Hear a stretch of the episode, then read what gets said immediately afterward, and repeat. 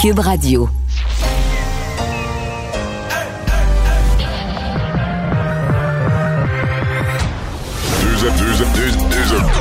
Deux, animateurs cohérents, deux visions différentes. Une seule émission, pas comme les autres. Mario Dumont et Vincent Dessureau. Cube, Radio. Bonjour tout le monde, bienvenue à l'émission vendredi, dernière journée de la semaine. Euh, à cette heure-ci, je sais qu'il y en a certains qui nous écoutent. Euh, de bonne humeur parce qu'ils ont quitté le bureau, sont en route vers la maison. Pour ceux qui vont encore au bureau. Bonjour Vincent. Salut Mario. Eh, bon, 19e anniversaire aujourd'hui du euh, évidemment des événements du 11 septembre, mais sixième anniversaire, euh, pas plus gai, euh, du début officiel de la pandémie. Ouais, sixième mois. Ça fait déjà six mois, imaginez-vous, qu'on est en pandémie mondiale. Mais évidemment, la date pour nous au Québec, là, on sait que c'était à la mi-mars, le 12, on a commencé à annoncer des choses. Mais pour ce qui est de l'OMS, c'était le, le 11 mars dernier, là, où on annonçait euh, le début de cette pandémie. Alors, ça fait six mois, ça amène à un petit retour en arrière et surtout un bilan que je vous mm. ferai tantôt de comment ça se passe dans le monde, parce qu'on voit que ça se passe moins bien. mon, souvenir, mon souvenir du début, c'est qu'en 24 heures, le public a su L'OMS en fait une pandémie. Le basketball majeur s'arrête. La femme du premier ministre Trudeau a la, COVID. Euh, et là, tout à coup, François Legault convoque une conférence de presse demain, puis ça va être gros. Puis là, tout le reste a, déboulé. Euh, par la suite, et dans un instant, je rejoins Paul Larocque à 100% de nouvelles.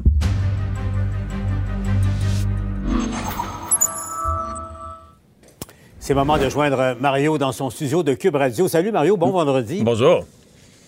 C'est quand même euh, un, gros vendredi. Il y a beaucoup de nouvelles euh, majeures euh, en ce moment. Bon, c'est la fin du, caucus précessionnel de la CAQ, mais évidemment, ce qui retient l'attention, c'est l'état de situation du Québec face à, la COVID, bien évidemment. Mario, j'ai hâte de t'entendre là-dessus parce que j'écoutais attentivement les propos du premier ministre et de son ministre de, la Santé, Christian Dubé. Qu'est-ce que tu as pensé ça? C'est d'un côté le premier ministre qui a dit non, non, non, on n'est pas du tout, du tout dans la deuxième vague. Puis tout de suite après, à ses côtés, Christian Dubé, lui, qui semblait vraiment quand, il, disait que, attention, euh, il y a quelques jours à peine, il y avait que quelques éclosions. Maintenant, on sait qu'il y en a une quinzaine, une vingtaine en, même temps, puis on craint pour les répercussions euh, la semaine prochaine euh, et tout ça. Qu'est-ce que tu as pensé un peu de l'état de situation d'abord?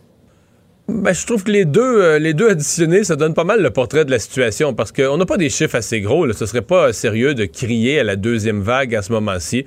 On n'est pas là-dedans. Puis moi, je me répète, mais je suis un des optimistes qui pensent que si tout le monde se disciplinait, la maladie, elle est contagieuse. Fait que si on la fait pas, la contagion, on peut encore reprendre le contrôle. Des régions jaunes pourraient repasser au vert. Donc, euh, on est là-dedans. Donc, on, on se tient aux alentours de 200 cas toute la semaine. Donc, il s'est passé quoi cette semaine? C'est un plateau. Entre, 180 et 220 cas. Donc, un plateau. Donc, on n'est pas, on n'a pas explosé, C'était à 200 euh, la semaine passée, à pareille date, à pareil jour. Ça n'a pas monté à 400, 800, 1000. Ça s'est tenu euh, aux alentours sur un plateau plus élevé que ce qu'on a connu il y a deux, trois semaines. Mais ça s'est tenu sur un plateau. Et j'ai aimé l'image de Christian Dubé quand il a dit, c'est comme si la, on sent que la marmite bout. En d'autres termes, on n'est pas sur une explosion du nombre de cas mais on voit quand même à gauche, à droite des petites éclosions. Puis ce qui est frappant, c'est plutôt à Montréal. Hein. En fait, il y en a moins à Montréal qu'à Québec. Il y en a dans le bas du fleuve, il y en a dans les cantons de l'Est, il y en a à Gatineau. Donc ça, c'est certain que c'est... Je comprends que pour le ministre de la Santé, c'est inquiétant parce que tu dis, j'ai plein de petits foyers d'incendie potentiels à gauche, à droite. Mais uh-huh. en même temps... Euh, Bon, il y a beaucoup de gens, les gens vont se faire tester. Ça, je pense que le gouvernement est content de ça. Les gens se présentent, donc veulent vérifier, être bien sûr qu'ils n'ont pas la COVID. Donc, les gens se présentent pour aller se faire tester. Et le nombre de cas euh, reste, et le nombre d'hospitalisations reste raisonnablement contrôlé. Mhm. je trouve que ton image est bonne, un peu, comme euh, le point de bascule, tu sais, comme une balançoire d'enfant, là, tu sais, mais on ne sait pas de quel côté ça, c'est ça. Euh, ça va, c'est un peu ça. Hein. Euh, Mario, bon, l'autre nouvelle, puis c'est une bonne nouvelle, j'insiste là-dessus, le nombre record de, tests, 26 000 en, 24 heures, les derniers chiffres compilés, on n'a jamais atteint ça au Québec. Au fond, on a atteint le niveau probablement qu'on aurait dû atteindre il y, a, un petit moment, mais au moins c'est fait. Là, je me posais la question, Mario, est-ce que c'est dû au fait que euh, la machine est enfin au rendez-vous, qu'il y a ce qu'il faut d'infrastructure et de, déploiement de moyens pour tester euh, convenablement, ou c'est parce que justement les, gens qui nous écoutent euh, sont de plus en plus conscients et investissent massivement une structure qui n'est pas encore adéquate et, à la hauteur? C'est parce que je pense aussi qu'il y a plus de régions, là Tu sais, à un point, là, c'était principalement à Montréal. Je vais prendre la, ma région à moi, le Bas-Saint-Laurent, là. Je veux dire, quand il y avait zéro cas pendant je sais pas combien de journées consécutives, puis de temps en temps un, on s'entend qu'il n'y avait pas de grosse file d'attente, ça se lançait pas pour aller se faire tester. Les gens ne se sentaient pas en contact avec la maladie, il y avait peu de risques, il n'y avait pas d'éclosion. Donc là, tu as plusieurs régions du Québec, là. plus probablement même qu'au printemps passé, tu as plusieurs régions différentes, plusieurs coins différents du Québec où les gens se présentent. Donc ça fait un total plus grand. Et je dois avouer que je suis partagé. Je suis partagé en de féliciter le gouvernement parce que c'est vrai, c'est la journée record, 26 000 cas hier, donc 26 000 tests hier, donc bravo. Mais de l'autre côté, il y a quand même des gens qui ont attendu 4-5 heures et nombreux, là, nombreux, des gens qui sont repartis pas testés. Puis ça, en même temps, on peut pas vraiment se permettre ça. Est-ce qu'on peut vraiment se permettre, si on veut contrôler la pandémie, que des gens qui se disent, hum, je pense que je suis à risque. Je pense que j'ai été en contact avec quelqu'un qui a la COVID. Je me présente pour aller me faire tester. Puis je me retourne bredouille parce que là, c'est pas vrai que je vais attendre 3, 4, 5 heures. je me retourne chez nous. Ça, c'est vraiment pas bon, là. Et, puis, moi, moi, ma crainte, Mario, c'est que, bon, là, il fait quand même relativement doux, là. Euh, on est au mois de septembre, mais s'il fallait que ça s'améliore pas, imagine euh, les plus froides d'octobre, puis de novembre, puis l'hiver. Attendre dehors, la plus froide de novembre, là, non, c'est ça. Et, ça risque d'arriver, là, parce que tu regardes la conjugaison dans le calendrier. Euh, enfin, la, deuxième vague, c'est là qu'elle risque euh, d'arriver. Bon, d'un côté, on rapporte progrès, on va se le dire, puis il faut insister là-dessus. C'est important de, euh, de, le dire. Et, on est loin d'une situation comme aux États-Unis, ou même, tu as vu ça en France, hein, ça explose ah en ce moment. Ils, sont sur le point de perdre le contrôle. C'est pas du tout le cas au Québec, mais ça, reste fragile. Bon, dans les écoles, moi, j'aimerais ça qu'on se parle un peu des, écoles, Mario. Il y, a, il y a deux façons de voir les moi, ce que je constate, corrige-moi, là, mais regarde, moi, mon opinion, c'est que dans les écoles, euh, le système sanitaire mis en place, c'est tu quoi, il est sévère, puis ça fonctionne relativement bien. Puis les, élèves, euh, il n'y a, pas d'hésitation, là, ça, passe-moi la vulgarité, ça taponne pas. Dès qu'un élève, il y a un soupçon, il est sorti. Le problème, c'est que l'élève n'est pas testé ou ses parents, ça prend trop de temps. Mais ça, c'est après l'école, tu sais. Mais dans les écoles, ça, marche. Mais une chose, parce que je veux t'entendre là-dessus aussi, Mario, euh, la, la liste. Tu sais, en Ontario, le manuel me racontait, en Ontario, euh, tu sais, les parents, ils font un clic, puis regardent, ils savent exactement ce qui se passe partout en, Ontario, et puis euh, dans leur école, dans leur ville, dans, les écoles de leur ville et dans l'école de leur enfant. au Québec, ils sont obligés. Regarde ça, Mario. On est en, remarque, il y a une sorte, une de, euh, de malheur, malédiction qui frappe tout ce qui est informatique au gouvernement du Québec depuis, que l'électricité est inventée. Mais regarde, tu sais, ça, ça marche pas. Ça marche pas. Ça marche pas. Non, c'est quand même pas. En, 2020, c'est quand même pas sorcier de demander aux écoles euh, ou de, donner aux écoles un endroit où quand il y a un cas de COVID, ils vont ils vont l'inscrire, ils vont l'avertir. Excuse-moi là, mais présentement, on peut savoir combien. S'il y a un vin que toi et moi on aime, on peut savoir s'il y en a des bouteilles disponibles à la SAQ. Puis tu vas voir sur le site de la SAQ, puis tu vas savoir qu'il en reste huit. Je veux dire, ça, c'est, techniquement, c'est le même gouvernement. comment on peut ne pas être capable?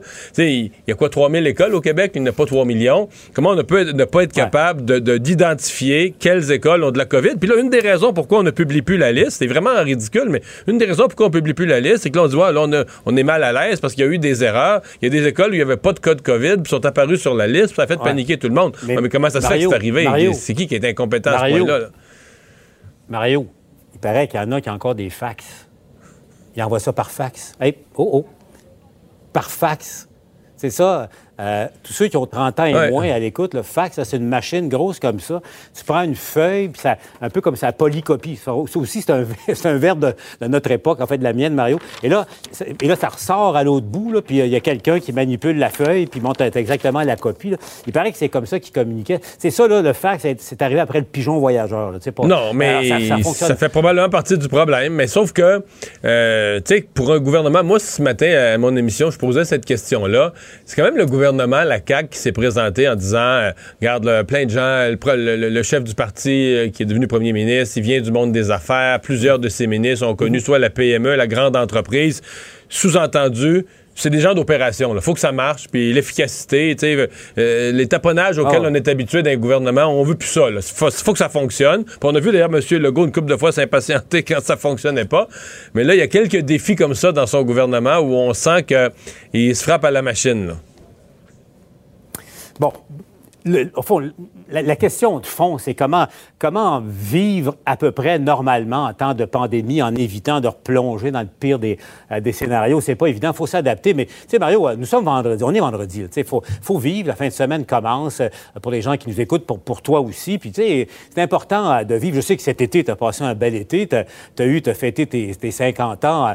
tu flottais littéralement de bonheur. On, va le voir, Mario, parce que, bon, tout le monde le sait, tu es, un amateur de pêche comme moi, puis tu as eu un beau cadeau. Merci Marie-Claude pour ce, beau cadeau, une belle chaloupe. Tu, notes, que je suis un gars humble. tu notes que je suis un gars humble parce que je vous ai envoyé, vous m'avez demandé une photo, je vous ai envoyé une photo, puis c'est un crapet soleil, là. ce qui est la risée, ce qui est la risée de tout pêcheur, là. Mario, attends un peu, je vais m'avancer un peu vers l'écran pour pouvoir le voir. Là. c'est correct, OK, je réussis à le voir. Euh, euh, c'est ça, tu sais, écoute, euh, Duvernay Tardif, lui, il met la ligne à l'eau, puis il y a un ton de 500 livres à gaspiller. Ah, mais j'ai pogné mieux que ça quand même. C'était comique. Parce que c'est mon seul crapet soleil à vie, soit dit en passant. J'ai pêché des truites, des dorés, des, des achigans, plein d'affaires. Mais j'avais jamais vu ça en personne, un, crapet soleil. Donc voilà, en voilà un.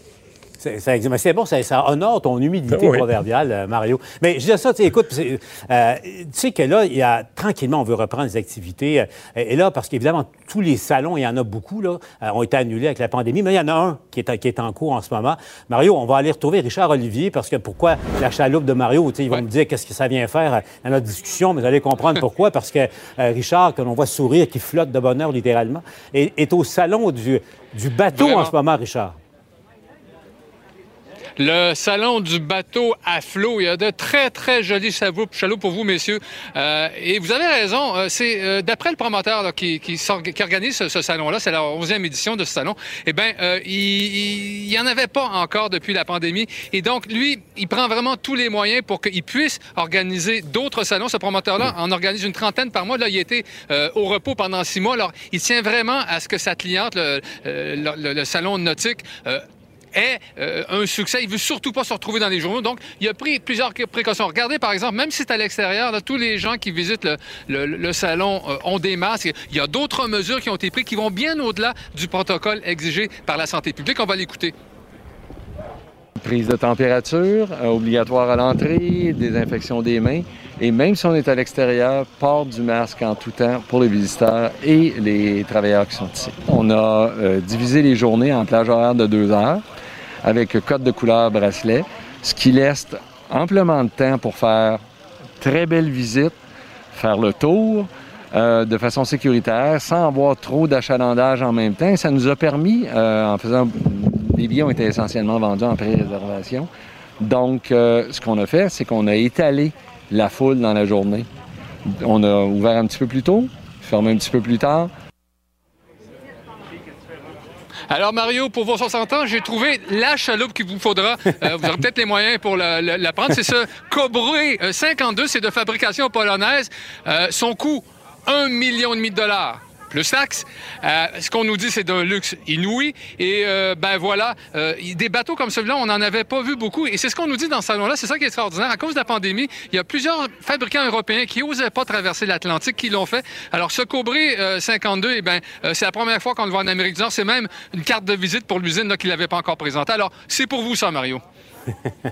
Merci, euh, Richard. Alors, je te dis, Mario, je ne sais pas si tu es en mesure de le voir. C'est tout, tout. Oui, je le vois. Je le dis, là. Mais ça, tu, te sens, tu, sens mal de salir le beau tapis blanc là, avec tes verres ou tes poissons. C'est pas bon, ça. Dans ça, là, tu pêches à la mouche. C'est moins salissant, euh, Mario. Non, mais euh, au fond, puis on va se laisser là-dessus, Mario, parce que ce que qu'on veut soulever essentiellement, c'est, je trouve que c'est la question de fond. C'est comment, comme citoyen, on, peut, on peut recommencer à vivre. Puis, tu sais, la, quête du bonheur est un droit fondamental. Mais, tu sais, recommencer à vivre, mais tout en s'exposant le moins possible, en respectant euh, les normes pour éviter que ça, se dégrade. C'est là la question que chacun doit se poser. Aussi. Mais c'est pour ça que dans l'expression, c'est important de dire de vivre à peu près normalement, parce que on applaudit tous l'imagination, la, rigueur de M. Bibot qui nous explique comment il a fait son salon, toutes les mesures qu'il a prises. En même temps, on est, ça, on est obligé de constater que c'est pour un salon de bateau, c'est compliqué, pas à peu près. Ça marche, ça, ça, y permet de le faire, puis bravo. Mais on peut pas se faire croire que c'est simple et que c'est relax. C'est compliqué. Mais bon, ça permet de, le faire. Pour moi, la, grande question pour continuer à vivre, et, c'est là que je suis pas d'accord avec le gouvernement sur les karaokés. Je pense qu'il va falloir, les amendes commencent, là, il va falloir punir les récalcitrants. Là, on a une carte des régions. Euh, on a dit, on, on fermera pas la Mauricie parce qu'il y a une éclosion dans le bas du fleuve et vice-versa. Ben moi, je suis malheureux qu'on ferme tous les karaokés du Québec parce qu'il y en a deux qui ont fait les nonos. Et ça, je pense que être ça la nouvelle discipline, de dire, mais quand un, individu ou un commerçant ou un tenancier d'établissement agit mal, c'est lui qu'on frappe. Parce que sinon, moi, les autres propriétaires de karaoké, je vais pas me porter à la défense déraisonnablement des karaokés qui sont pas la fin du monde dans la société, mais c'est juste que moi, si j'en avais un karaoké, j'avais dépensé beaucoup d'argent, déjà que j'en ai plus d'argent parce que ça a été fermé pendant des mois, j'avais dépensé beaucoup d'argent pour du plexiglas, pour des équipements, pour des adaptations. Puis que là, finalement, on dit, ah ben, t'as tout fait ça pour rien, tu fermes pareil alors que j'ai eu aucune éclosion chez nous. J'ai respecté tout ce que le CNESST m'a demandé. Hein? J'ai été. Ben, je serais frustré pour vrai, absolument. Mario, bon week-end. Bonne semaine. mais bonne pêche. Bonne pêche. Au revoir. Alors Vincent, oui, donc euh, ben oui, ben, on a un euh, record de tests hier, un chiffre qu'on n'avait jamais atteint, 26 000 quelques cents. 26 252, donc euh, au total, c'est quand même près de 2 millions de tests qui ont été faits au Québec depuis le début. bon, le nombre de cas... Je pense que dans les, dans les, commentaires de complotistes et réseaux sociaux, mais on lit tout, mais Quelqu'un aujourd'hui, j'ai vu passer ça. Que, Je suis sûr qu'il y en a même qui se sont fait tester deux fois. C'est parce que si t'as été exposé, mettons que tu travailles dans le système de santé, puis t'as été exposé en avril, là, puis tu l'as été à nouveau en nous, là. Ben oui. Oui, tu as été testé deux fois. Il y en a qui a même peut-être pas mal plus que deux. C'est pas parce qu'en c'est pas parce qu'en nous euh, tu dis tu vas pas dire à ton boss ah ben moi euh, pas besoin, j'ai été testé au mois d'avril. Ouais, mais ça pas Ouais. Ben comme là-dessus, je me demande parce que on va souvent dire ah mais c'est des faux euh, des faux positifs là créés par le gouvernement, mais pourquoi ils en font pas 2000 par jour si c'est s'il y a 200, on se demande pour les mesures. Euh, mais bon, 219 nouveaux cas aujourd'hui. Euh, quatre nouvelles hospitalisations. C'est stable euh, aux, soins intensifs par région, parce qu'on commence, avant, on le surveillait pas beaucoup par région, parce que c'était très isolé, mais dans les, régions qui sont en jaune, c'est effectivement, bon, des endroits où on est un peu plus touché. Capitale nationale, 42 nouveaux cas. C'est là qu'il y en a le plus. plus que Montréal. Aujourd'hui, plus que Montréal, à 40. évidemment, c'est pas la même population. Là. Estrie, 17. Outaouais, 18. Laval 13. Euh, des régions qui sont pas dans le, dans le jaune, mais qui ont quand même des cas. Laurentide 10, Montérégie 20 et euh, je le disais, dans le coin de Chaudière-Appalaches, 18 cas également. C'est le Bas-Saint-Laurent aussi, il y en a plusieurs. Ben, Bas-Saint-Laurent, 19, effectivement. Mais dans le cas du Bas-Saint-Laurent, quand j'ai vu les 19 un matin, ça me confirme ce que les gens là-bas craignent et ce que le directeur de la santé publique a dit craindre. Euh, c'est quand ils vont faire la mise à jour, je sais pas si c'est probablement lundi prochain, qu'ils vont présenter la nouvelle carte de couleur. le Bas-Saint-Laurent va, être au, va être au jaune. ben, effectivement tu peux peut-être euh, compléter là-dessus là, sur cette région parce qu'on apprenait aujourd'hui que euh, euh, ben, le, ce parti d'étudiants avait généré bon, beaucoup de cas. Enfin, on a doublé le nombre de cas dans les dernières 24 heures. On est rendu à maintenant 40 personnes infectées en lien avec ces, ces fêtes étudiantes là, du 30 août jusqu'au 6 septembre. Alors, on est à recevoir des tests de dépistage. Alors, le, bilan ne fait qu'augmenter, ce qui amène le cégep de Rivière-du-Loup. Oui, parce que le cégep de la Pocatière et l'ITA l'avaient déjà fait, mais la Pocatière, Rivière-du-Loup est à 35-40 minutes. Là. Puis il y a plus de bars. Donc les jeunes qui viennent de la région du Kamouraska. Ils vont en ville. Euh, ben, la ville, la ville la plus proche, il y a quelques petits bars à la Pocatière, mais des bars un peu plus gros, tu vas à Rivière-du-Loup. Donc les bars de Rivière-du-Loup ont été aussi, sont devenus, par des gens qui étaient à l'Est là la veille, sont devenus lieu de contamination. Et euh, on a été clair que le cégep de Rivière-du-Loup n'a pas été un foyer de contamination, que le risque est faible pour les enseignants et tout ça, mais on suspend quand même les cours euh, réguliers, là, donc euh, ce qu'on dit maintenant présentiel, pour au moins une semaine. Enfin, on va, donc à partir de lundi, les cours qui vont être 100% à distance et la situation qui va être réévaluée par la suite. Là. Alors, ce que disait entre autres Jérémy Pouliot, le directeur des études, de façon général, les cas confirmés ont bien fait les choses et ont eu peu de contact avec des membres du cégep. Toutefois, comme la situation autour du cégep est de plus en plus préoccupante et que certains jeunes adultes manifestent malheureusement des comportements inappropriés en dehors des murs du cégep, la direction euh, de la santé publique nous demande notre collaboration pour tenter de contenir le plus rapidement possible cette éclosion. Alors, euh, c'est le cas. Les membres euh, du personnel pourront se rendre au cégep, mais vraiment vont être en télétravail presque tous. L'accès pour les étudiants était contrôlé déjà aujourd'hui et le centre sportif, ben, les activités sportives, c'est euh, tout est arrêté pour l'instant, le temps de reprendre le contrôle sur cette éclosion dans la région du Bas-Saint-Laurent. Mais c'est un bel exemple. Le Bas-Saint-Laurent est une des régions du Québec là, où la population en moyenne est la plus âgée. Et il y a comme une, euh, je sais pas comment dire, mais comme un message des aînés, là. Euh, je pourrais mettre mes parents dans le lot aux, plus jeunes parce qu'il y a même une frustration de dire là, on vivait dans une région où on avait la paix, là. C'était souvent c'était zéro cas. Donc tu vas faire quand il y a zéro cas dans la région depuis trois jours consécutifs, mettons, tu vas faire ton épicerie, tu prends les mesures, les mains, le masque et tout ça, mais tu vis quand même pas trop nerveusement dans le sens tu dis la, la maladie elle circule vraiment vraiment vraiment pas beaucoup dans notre région. Mais les jeunes, eux, se font marteler le message. On le voit tous les jours sur les réseaux sociaux. Ils se font marteler le message par, certaines personnes qui veulent le dire. C'est pas grave, la COVID. Ils disent encore plus aux jeunes. Là, vous avez une chance sur 10 000 d'être vraiment malade ou d'en décéder, des chances infinitésimales. Voyons, occupez-vous pas de ça. Mais je veux dire, là, par les jeunes, c'est toute la région qui est infestée. Là. Donc là, tu vas à l'épicerie, tu vas dans des lieux publics, tu dis, oh, là, euh, il peut y avoir des cas partout, puis les gens le savent pas, peut-être qu'ils l'ont ou qu'ils l'ont pas, peut-être tout le monde a pu être en contact. En Puis en quelques jours, tout ça s'est passé en, moins d'une semaine. Tu passes d'une région où la COVID est un phénomène quasi absent, puis pour un gros party, de rentrer au cégep, tout à coup. Euh, puis il faut rappeler que le portrait qu'on a là, c'est toujours le portrait d'il y a quelques jours, le temps que les gens soient testés. En ben alors qu'elle est déjà, à, l'heure actuelle, l'étendue du problème au Bas-Saint-Laurent.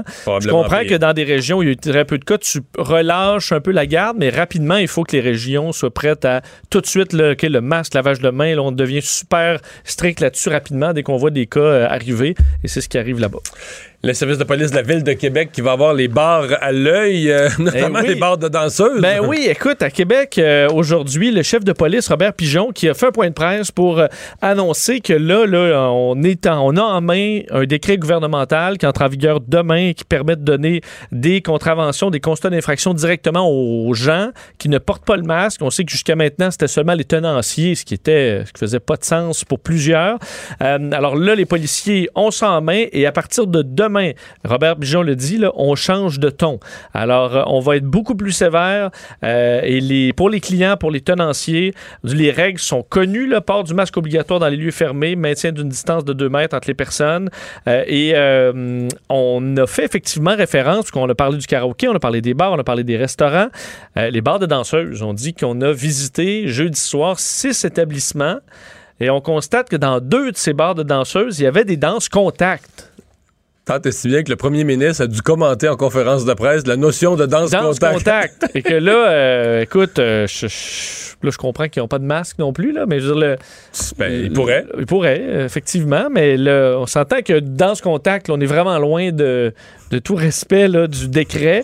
Euh, alors, euh, ben, on, va, on va serrer la vis. Alors, attendez-vous jusqu'à bar, bar de danseuses, restaurant, il y a des visites des policiers. On dit quand même que la majorité, vraiment, des gens respectent les consignes. Parce qu'ils ont, on a très peu de problèmes dans les épiceries, les dans les, commerces. sont lavés. Ah, plus Non, non, non, là, j'étais dans la population, en, les commerces en général.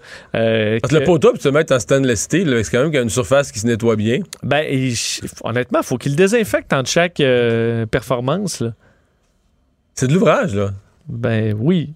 Ça fait partie du. Euh, mais... mais comme les danses à 10, tu rendu les danses à 11, parce que comme les coiffeuses, il y a un frais COVID. Il y a un frais COVID. Je sais plus si c'était vraiment rendu à. Je pense qu'à 10, c'est un petit peu vieux. Euh, ah, ok, que je Mais donc, beaucoup de policiers m'ont dit qu'en général, ça se passe bien. Mais sachez, ils seront présents et ça peut coûter entre 4 et 400 dollars et 6 000. Alors, il y en a peut-être qui vont être surpris en fait de semaine. Culture et société. Quel hasard, on a fini les nouvelles en parlant de culture. le danse. Ah, c'est vrai? Oui, oui. Des on reste dans le thème. Bonjour Anaïs. Allô, messieurs, vous êtes bien drôle avec votre 11 la danse. ah ouais, ça a l'air que je suis en retard dans mes prix, là. Je suis encore sur l'expression de danse à 10, mais ça a l'air qu'elle est plus représentative du marché. Bon. Euh... mon Dieu, Mario, je peux pas t'aider là-dessus. Bon.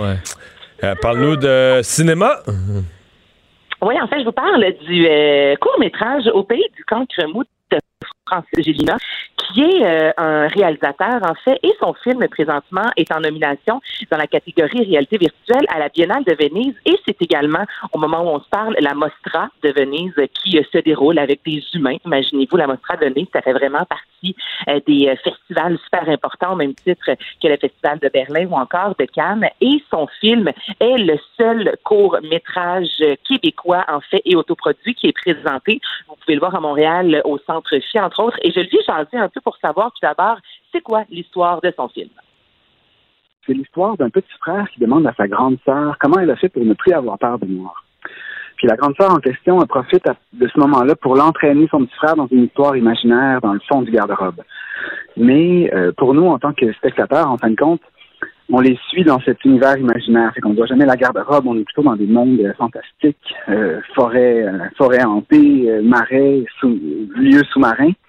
Et puis, finalement, au comble de cette histoire, le petit frère va apprendre à faire face à ses propres peurs. Et là, ce qui est particulier, messieurs, c'est qu'évidemment, on ne peut pas voyager. Donc là, les, les, les, producteurs, les réalisateurs qui voient leurs films présentés dans des festivals ne peuvent. Donc, il n'est pas, il n'est pas à Venise, lui, là. Il n'est pas à Venise. Oh, c'est plate, ça. Il y a la technologie. Ben, c'est très futuriste, Mario, la technologie. Donc, il peut quand même communiquer avec les gens qui sont sur place. Il m'a expliqué ça. C'est flagué c'est qu'on a, euh, bon, la plupart des gens qui ont travaillé sur ces films-là ont des casques de réalité virtuelle à la maison, donc ils ont créé un festival virtuel. Fait que je peux me connecter tous les jours, puis aller dans cet endroit, ben, j'allais dire réel, mais pas réel, mais donc, j'ai l'impression d'être dans un environnement avec les autres personnes qui, ont, qui sont là, puis je peux discuter avec eux en temps réel. C'est quand même vraiment intéressant. Ce qui est drôle, c'est que chaque personne se choisit un avatar parmi la banque de, de, de, personnages disponibles. Tu sais, je peux être en train de parler à un gros nounours ou à un petit chat manga, puis en fait, c'est le réalisateur puis le producteur de deux autres films. On ne sait plus, l'analyse, on ne sait plus qu'est-ce qui est réel puis virtuel. Ça fait peur. non, mais c'est ça. Quand même, tu sais, il disait, ben non, je suis chez moi, mais j'ai mon casque de réalité virtuelle, donc ça me permet de jaser avec d'autres euh, réalisateurs qui se trouvent un peu partout dans le monde. On assiste au festival, mais d'une façon irréelle. Je veux dire, on est rendu dans la matrice. Là, moi, je trouve ça complètement flyé. Euh, des festivals, le festival de l'Anodière, oui, qui euh, ben, revient en fait. C'est une cette année le titre en fait c'est Note d'automne. Alors ça se passe notamment du côté de Joliette. Il y a des concerts en salle, soit six. Il y a des concerts également à l'extérieur avec les coloris. Je veux dire, c'est magnifique. C'est une période de l'année où il faut passer temps dehors, faire le plein de vitamine D, c'est clairement au mois de septembre, octobre, parce qu'on s'entend qu'après ça, il fait noir plus tôt et c'est frette. Donc, ces deux euh, fins de semaine, en fait, il y a 250 billets qui sont disponibles en raison de la COVID et il y a des, classiques, des incontournables qu'on a vus là-bas à plusieurs reprises. On met la musique classique de l'avant, donc l'orchestre métropolitain avec Yannick euh, Séguin, il y a l'orchestre aussi symphonique de Montréal, les violons du roi et j'ai parlé aussi avec le directeur artistique Renaud Loranger qui nous parle euh, d'une programmation, je vous dirais, remplie d'une programmation pleine en couleurs. On l'écoute. On a aussi des grands artistes euh, canadiens, québécois et canadiens. Marc-André Hamelin, le merveilleux pianiste qui va donner un récital chez nous le 25 septembre. C'est son premier concert devant public depuis le mois de mars dernier. Euh, qui on a encore? On a James Ennis, merveilleux violoniste canadien qui va jouer des, des œuvres de Jean-Sébastien Bach pour violon seul, donc il va être seul dans le dans le cœur de la cathédrale de Joliette pour euh, jouer trois parties de Bach. Et on a de la très grande visite de quelqu'un qui n'est jamais venu au festival, la soprano Adrienne Piejonka, elle est canadienne, torontoise. Et le directeur artistique Renaud Larangier me disait faut pas avoir peur de, sortir. On a travaillé tellement fort, les, festivals en soi travaillent tellement fort pour offrir une belle programmation. Souvent, à la dernière minute, on travaille fort au niveau aussi euh, sanitaire avec la distanciation sociale, les masques au niveau hygiénique. Donc, il dit sortez de la maison, ayez pas peur. C'est vraiment une belle façon aussi d'encourager nos artisans euh, du Québec. Bon, tu nous parles de la journée des métiers d'art. Oui, ça c'est en fin de semaine. Je trouve l'idée fantastique. Donc, il y a une centaine d'artisans, mais aux quatre coins du Québec. Donc là, en fin de semaine, si vous êtes à la recherche de quoi faire, vous allez journéemétierdart.com. Vous choisissez votre région. Donc, si vous êtes à Amkoui, vous pouvez autant y participer que si vous êtes euh, du côté, entre autres, de Rapide Danseur ou en Outaouais. Bref, là, alors vous allez faire un tour sur le site et là, vous entrez votre région et vous voyez en fait tous, tous, tous les artisans qui participent autant de la céramique, autant des bijoux, autant euh, au niveau euh, pouf, gastronomie. Alors, c'est encore là une belle façon de découvrir les artisans de chez nous, des fois qu'on ne visite pas euh, tant que ça. Et on vous invite à sortir ce week-end pour découvrir ces personnes-là. Et ça, Anaïs, c'est une bonne nouvelle pour Star Academy parce que, évidemment, on veut que ce soit des gens le, le plus de talent possible qui y soient. Et il faut croire qu'il y en a parce qu'on a besoin de supplémentaires. Mais oui, c'est comme un puits sans fond, Vincent, au Québec. Trouves-tu le, le, talent au niveau du chant? J'ai l'impression que je suis une des seules, finalement, qui Mais ça achève, là. Ça achève, là. Pourquoi? Ben parce que sans le karaoké comme lieu euh, pour se, se, se, pratiquer, puis tout ça, c'est. Ouais, ça va faiblir. C'est de la disette qui s'en vient. Soyons réalistes. Hey, mais tu sais, tu dis ça, Mario, puis tu as tellement raison parce que le club d'aide dans le village, là, il y a beaucoup, beaucoup de gens qui allaient se, se, se pratiquer en fait là-bas avant les auditions, notamment à la ben, voix. Une de celles qui était à la, euh, la voix de l'année passée, comment elle s'appelait, Roy, euh, j'oublie son prénom, c'est niaiseux, mais c'était un habitué du club d'aide. Mais ben oui, mais ça, là, tu... Roy. Raphaël Roy, merci, merci, tu me sauves. Toi, t'allais chanter Mary Stone, puis tu passes après une ancienne de la voix qui te fait euh, Whitney Houston à la perfection, c'est un peu gênant, mais alors on préfère les voir à la télé. Oui, raison, c'est un peu gênant. Et là, ben, la bonne nouvelle, en fait, c'est que les auditions euh, affichent déjà complet euh, à Montréal. Donc, à la fin septembre, il y avait trois dates. Je vous rappelle que là, cette année, c'est différent. Il faut s'inscrire comparativement aux années euh, antérieures où on se présentait, on attendait des heures. Là, il faut vraiment s'inscrire sur le site de tva.ca. Donc, on a ajouté des nouvelles dates au début novembre, 5, 6, 7 novembre, et il y a encore des dates disponibles et des places plutôt Rimouski et Moncton, Québec, Saguenay, Sherbrooke et Gatineau. C'est une bonne nouvelle. Ça montre qu'encore une fois, les gens ont envie de sortir de la maison, ont envie de s'inscrire et ont du talent. Mario Dumont et Vincent Dessureau. Un duo aussi populaire que Batman et Robin. Cube Radio. Alors, on parle tout de suite à Patrick Benoît, animateur de la nouvelle émission L'Académie électrique du guide de l'auto. Bonjour Patrick. Salut messieurs. Alors, ça commence demain? Oui, ça commence demain euh, et c'est la suite de la saison dernière qui avait été présentée au printemps. En fait, on devait présenter cette émission-là le printemps dernier, puis avec tout ce qui s'est passé, on s'est fait on s'est fait un peu euh, scooper par un virus. Ouais. Fait que ça a été reporté à cet automne, mais ça a été tourné avant la pandémie. OK. Donc euh, là, il faut je dis aux gens là, assoyez-vous solide là, vous parce que tout un jeu de mots là, c'est la première émission sans émission. Parce que toutes les autos sont électriques. Il n'y a pas d'émission. T'es bien branché. Un solide jeu de oh! oh! Là, on ressort Guy Mongrain, là. ouais, donc c'est ça. Donc c'est des autos. Tout ça pour dire que ce sont des autos à 100% électriques. on est juste dans cet univers-là. Ouais, il y a des autos hybrides aussi, mais il y a de l'électricité. Il y a quelques voitures hybrides, là, euh, euh, la Volt, entre autres. Euh, il y a aussi euh, la, la, la, Porsche Panamera, qui est, un, qui est un véhicule hybride, mais majoritairement, oui, ce sont des véhicules qui sont 100% électriques. OK. Et que vous, quoi, on les essaie, on, teste euh, les avantages, l'autonomie, etc.? Ben, écoute, il y a cette partie-là, oui, avec, euh, avec un journaliste du Guide de l'Auto, qui est Marc-André Gauthier, et une pilote, Valérie Limoges. Ils vont sur la piste, eux testent les voitures. on teste en piste. Oui, ben c'est ça. C'est euh, les, les, les, les, questions techniques, très, très techniques au niveau de, de, de, la spécificité des véhicules. Moi, pour ma part, j'anime l'émission, mais c'est le côté un peu ludique. On découvre les véhicules électriques avec à chaque semaine un duo de personnalités qui viennent au circuit Icar à Mirabel, qui euh, euh, on leur a choisi un véhicule qui est un véhicule vedette à chaque semaine. Ils vont s'affronter sur une piste qui est jonchée d'obstacles, des slaloms, euh, une zone d'eau où euh, les véhicules aquaplanent, des virages évidemment, des, des virages aussi antinaturels. Alors, il y a, il y a, ce côté-là aussi. Puis là, les, les personnalités, ben, euh, ils apprennent à piloter sur une piste de course, ils apprennent à, négocier les, les obstacles. Puis il y a une espèce de challenge qui s'installe entre les deux invités là, chaque semaine. C'est vraiment fantastique.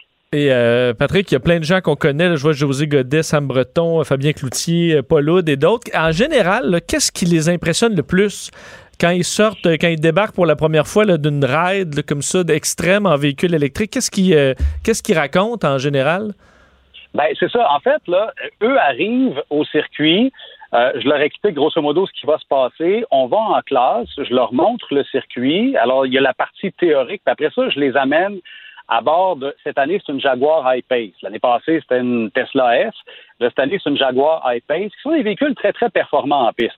Et là, je le fais, je leur fais un tour. Alors là, ils vivent ce que c'est la piste, et par la suite, on leur donne leur véhicule de la semaine et peuvent essayer à leur tour. Mais quand moi, je leur fais un tour de reconnaissance, en fait, c'est deux tours, là. Puis euh, j'en ai pas rencontré à date. J'ai eu euh, au total sur les deux saisons 40 invités. Il y en a pas qui ont voulu faire plus que deux tours. Euh, ce qui surprend le plus, c'est euh, sans équivoque l'accélération au départ. Mais les autos électriques sont naturellement performante. D'une certaine façon, la transmission est plus directe. Euh, ça, tous ceux qui en ont conduit disent non, non, c'est la, c'est pas, c'est pas des voitures qui sont, euh, c'est un peu de puissance. C'est pas des voitures qui sont vaches, c'est des voitures qui sont, euh, qui, qui, sont d'attaque. Ben, c'est des voitures grand public. Puis, tu sais, si on prend la Tesla S, qui bon, c'est sûr que, tu sais, c'est un véhicule qui est quand même assez dispendieux, là, mais, euh, tu sais, la Tesla S de base va faire le 0 à 100 en 4,2 secondes. Il n'y a pas beaucoup de véhicules à essence qui font ça, à moins d'allonger euh, quelques, quelques billets hein, pour, euh, pour, pouvoir, pour pouvoir avoir la même accélération oui, il y a des particularités. Le poids est plus important aussi. Fait que quand tu arrives en virage, les freins sont plus sollicités, la voiture est plus déportée. Euh, fait que l'accélération est bonne. Tu vas gagner du temps au départ, mais dans les virages, c'est un peu plus euh, oh. un peu plus difficile à négocier. C'est plus à faire attention dans les virages. Tu es toi-même amateur d'auto électrique? Oui, ben, je suis amateur, puis je oui, oui, je suis amateur, ben, je suis propriétaire de véhicules électriques là, depuis, euh, depuis deux ans, mais ça, ça doit faire au moins six, sept ans facilement que je m'intéresse à ça, puis j'étais un peu comme, comme tout le monde, là, tu sais, j'attendais, je me disais, euh, c'est-tu le moment, c'est pas le moment, euh, je, je faisais mes calculs, puis je me disais, ah, ça coûte cher, puis là, je me suis mis à, à, à calculer ce que je mettais en essence par, par mois, puis euh, ce que je mettais en entretien aussi sur mon véhicule à essence. Puis je me suis dit, hey, euh, euh, mine de rien, là, c'est beaucoup d'argent que, que, que, qui, s'en va en, pure perte. C'est 100% de perte, l'essence. Quand on met 50 dollars d'essence, c'est 50 dollars perdus qu'on ne retrouvera pas. Tandis que je me suis dit, je vais le mettre sur l'achat du véhicule. Puis, bien que le véhicule va déprécier un peu, je vais quand même en récupérer une bonne partie. Patrick, est-ce qu'il y en a qui se plantent? Peux-tu le dire? c'est une question directe, ça va que les virages, des fois, c'était difficile. Il y en a-tu qui font un petit tour dans le gazon euh, dans, dans, la saison qui s'en vient? Ben, il y a des zones de dégagement, là, parce que euh, c'est des véhicules qui, euh, qui, sont, qui sont prêtés par des commanditaires. On voudrait pas que, puis on veut pas qu'une personnalité se blesse non plus en, en tapant un mur. Si tu nous dis qu'il y a des zones de dégagement, le sous-entendu, c'est qu'elles ont été utilisées. Là. il y en a qui en ont pris large, disons. eh ben, sur, euh, je disais 40 invités, ça veut dire que j'ai fait euh, j'ai fait 80 tours. Euh, il y a une fois dans la saison qu'on va voir, je ne sais pas si au montage on, on, va le voir ou pas, mais je l'avoue bien humblement, au bout de la ligne droite où j'arrivais à 170 km à l'heure, je me rappelle pas dans quel véhicule exactement. ben, c'était dans le véhicule, dans, le, dans le pace car, comme on dit, donc la Jaguar I-Pace. Euh, j'ai freiné, mais là, c'était une pluie torrentielle. Il pleuvait des cordes. Euh, T'as freiné trop tard. Un peu. J'ai pas, freiné trop tard, mais c'était comme plus glissant un peu. Puis moi, je veux leur en mettre plein la vue aux invités. Puis euh, on arrivait vraiment, vraiment, vraiment très, très vite. Puis le bout, le bout de la ligne droite, c'est un virage en épingle qui est antinaturel. C'est-à-dire qu'on peut pas prendre toute la largeur de la piste puis ressortir très, très large. faut garder l'intérieur. C'était un peu particulier. Puis euh, moi-même, j'ai sorti de piste une fois sur 80. Bon, c'est quand même pas pire. Ah. acceptable, acceptable. Oui, oui, oui. Mais il y, a eu, il y a eu quelques. Il y a eu quelques, quelques cascades un peu spectaculaires dans la saison qui s'en vient de la part des invités. Ben, on a bien hâte de voir ça. Donc, la première demain, 11h30, euh, c'est sur TVA. Oui, absolument. Merci, Patrick. Au revoir. Merci à vous autres. Patrick Benoît, donc animateur de l'Académie électrique du guide de l'auto. Euh, Vincent, il y a quelque chose qui amuse parce que toute la. C'est vendredi d'ailleurs, il faut bien s'amuser un peu, mais toute la semaine, on a questionné le ministère de la Santé. Là, hier, on s'est un peu moqué. Dit, ben voyons, sont pas capables le ministère de l'Éducation et de la Santé publique sont pas capables de faire une liste des écoles où il y a eu quelques cas, un ou quelques cas de COVID. Mais là, il y a une nouvelle risée qui circule. C'est la, c'est l'Agence de santé publique ou le 6 CIUS de Chaudière-Appalaches. Oui, CIUS de Chaudière-Appalaches, qui, euh, d'ailleurs, c'est effectivement partagé, là, entre autres Benjamin Aubert, euh, recherchiste au 93 à Québec, qui euh, partage ce, message, là, en fait, où on explique, donc une petite beau, beau visuel fait par le logo du Centre intégré de santé et de services sociaux de Chaudière-Appalaches avec le logo du gouvernement du Québec. c'est écrit, votre dépistage a eu lieu en Chaudière-Appalaches il y a plus de trois jours et vous n'avez pas reçu votre résultat. Et là, on vous donne, on dit laissez un message à Et là, c'est un beau visuel. Alors, tu dis, c'est vraiment fait pour être euh, simple. Pour le grand public. Pour le grand public. Donner du Un service au grand numéro public. de téléphone. Mais je vais vous lire l'adresse courriel pour que vous la preniez en note, là. OK? Je, vous la lis, là. Pour ceux qui ont besoin, euh, qui, qui sont inquiets de leurs résultats, je veux dire, Appalaches, vous n'avez simplement qu'à écrire au- à l'adresse suivante soutien tech BD COVID DQEPE CI3SCA en commercial sss.gouv.qc.ca. Tu sais que quelqu'un a compté, c'est 47 caractères. Et combien de S?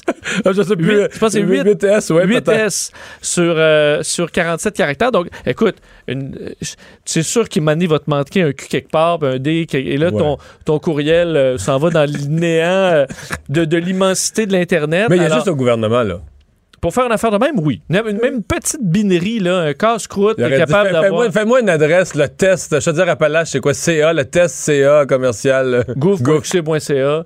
Mais non, je le rappelle, soutien tech, BD, COVID, Q, dqepe.ci3sca à commercial 4s. Point, le pas 4s, là, sssss.gouv.qc.ca. Ou, euh, bref, 1 833 704 0937. Peut-être le numéro de téléphone, ça va être plus simple. Plus facile à retenir que l'adresse. Celle-là, pas fort.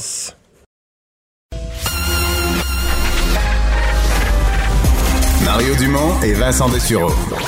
Des propos crédibles, avec des fois un brin de sarcasme. Ben, quand les nouvelles sont moins crédibles. Mario Dumont et Vincent Dessureau. Cube Radio.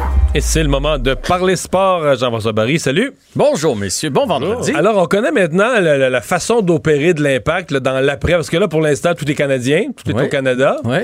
Mais là, il y a une suite qui est plus compliquée à organiser. Mais euh, oui, puis on la connaît, puis on la connaît pas tant que ça. J'ai justement parlé avec euh, Frédéric Laure, qui anime euh, la balado euh, sur le, le soccer et qui anime aussi le soccer de l'Impact. Et il reste du brouillard? il reste beaucoup de brouillard, puis je me mets à la place des joueurs, des familles, tout ça. Là, ils s'en vont faire deux matchs à Vancouver, là, finir l'espèce de petit tournoi canadien. Canadien, ouais.